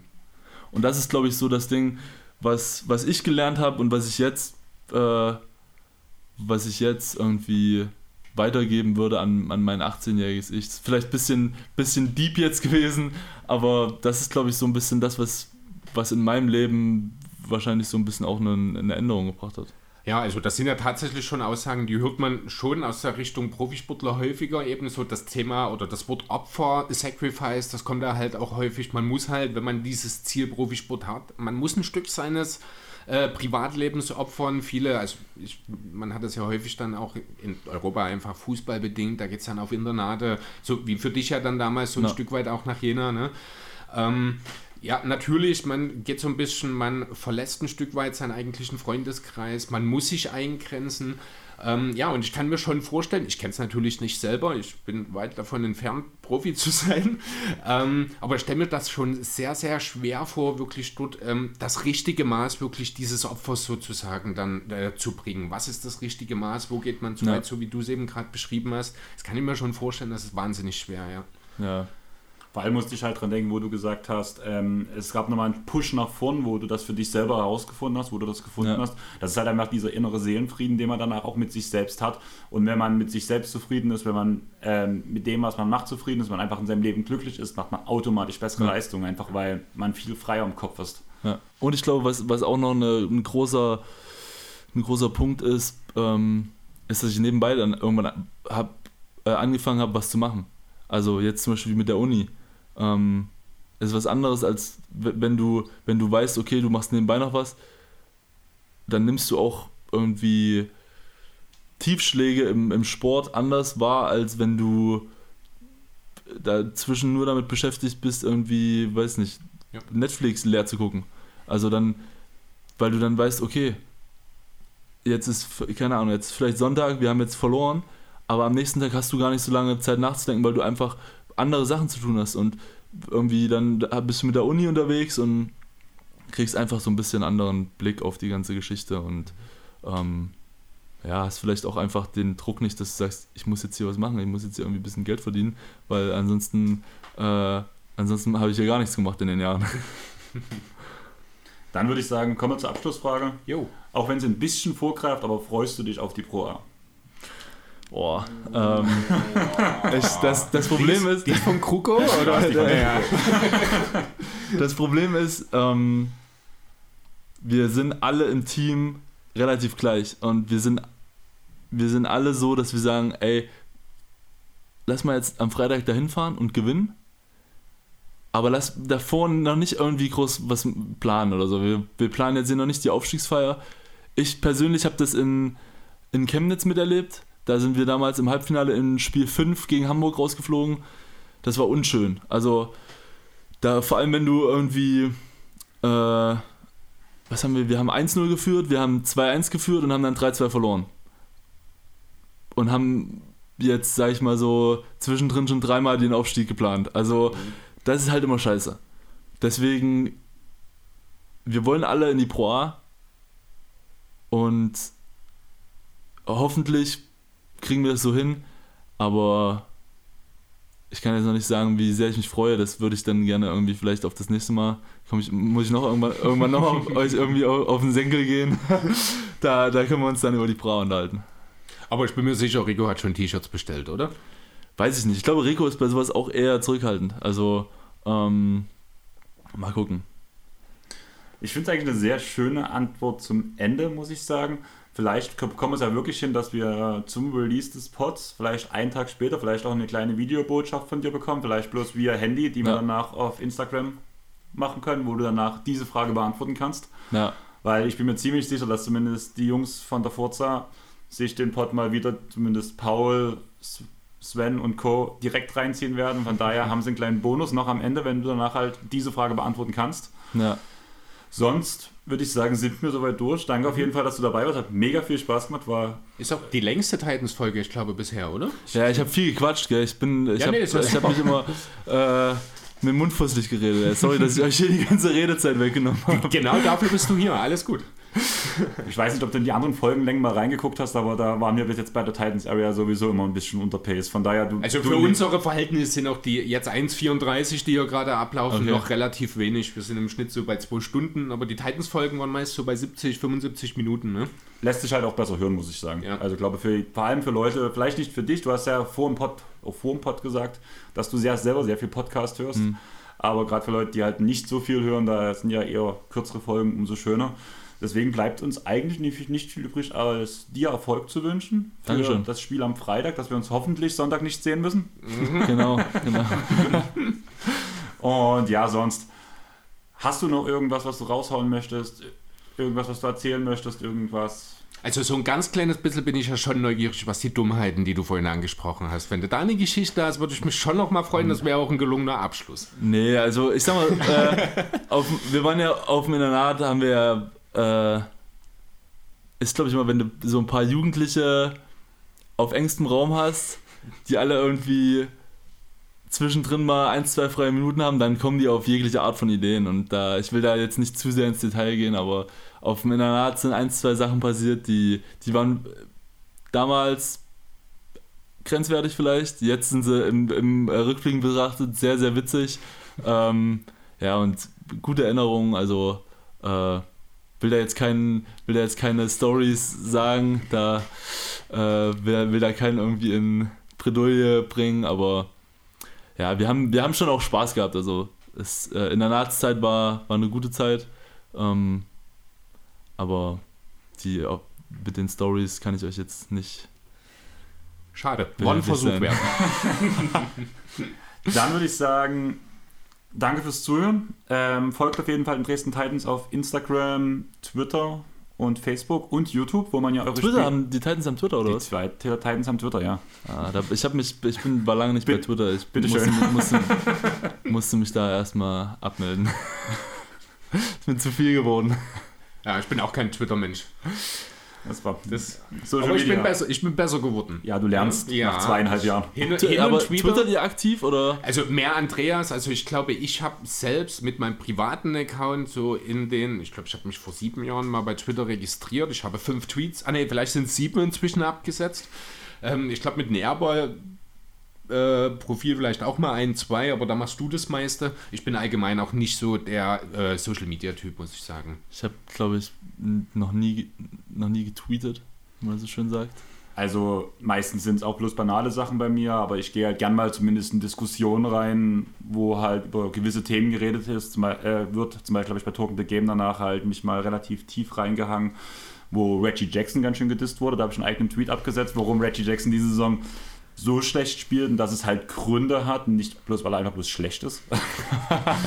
Nee, ich glaube, so in so Diskussionen, da könnte ich mich, äh, weiß nicht, da, da würde ich, glaube ich, ausrasten. Da, Ja. das, da muss Fühle ich, ich total. Weil ich, ich glaube, auch das Schreiben dir dann nicht so diese Genugtuung gibt. Also wenn du einfach nur was schreibst, ich glaube, dass äh, in der Diskussion sprechen ist was anderes als schreiben und ich glaube, ich wäre dann zu, ich würde mich da reinsteigern, deswegen lasse ich es lieber. Deswegen nehmen wir einmal in der Woche einen Podcast auf.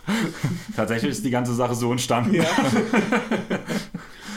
Aber ja, sonst würde ich sagen, wir haben es geschafft. Wir würden uns natürlich auch über ein Follow auf Instagram, Twitter und Facebook freuen. Man kann uns auf Spotify und, jetzt hätte ich fast dieser gesagt, Apple Podcast ähm, bewerten. Wenn mir bei Apple Podcast auch eine Bewertung, da kann man sogar was dazu schreiben. Es würden wir auch im Pod vorlesen, würden wir uns mega drüber freuen. Einfach weil es unsere Reichweite erhöht, uns zeigt, ob es euch gefällt. Sonst könnt ihr natürlich jederzeit mit Fragen, Kritik, Anmerkungen zu uns kommen und einfach oder uns einfach auch bloß sagen, was ihr von Chris haltet. Meistens Oder von Andreas. und ja, Sandro wollte noch einen Diss bekommen, hat er ja gesagt. Ja, das machen wir beim Freitag. Das, das gehört nie in die Titans-Area. Okay, dann würde ich sagen, danke fürs Zuhören, danke, dass du da warst. Danke für die Einladung. Wir hören uns dann in einem Monat wieder. Ciao. Ciao.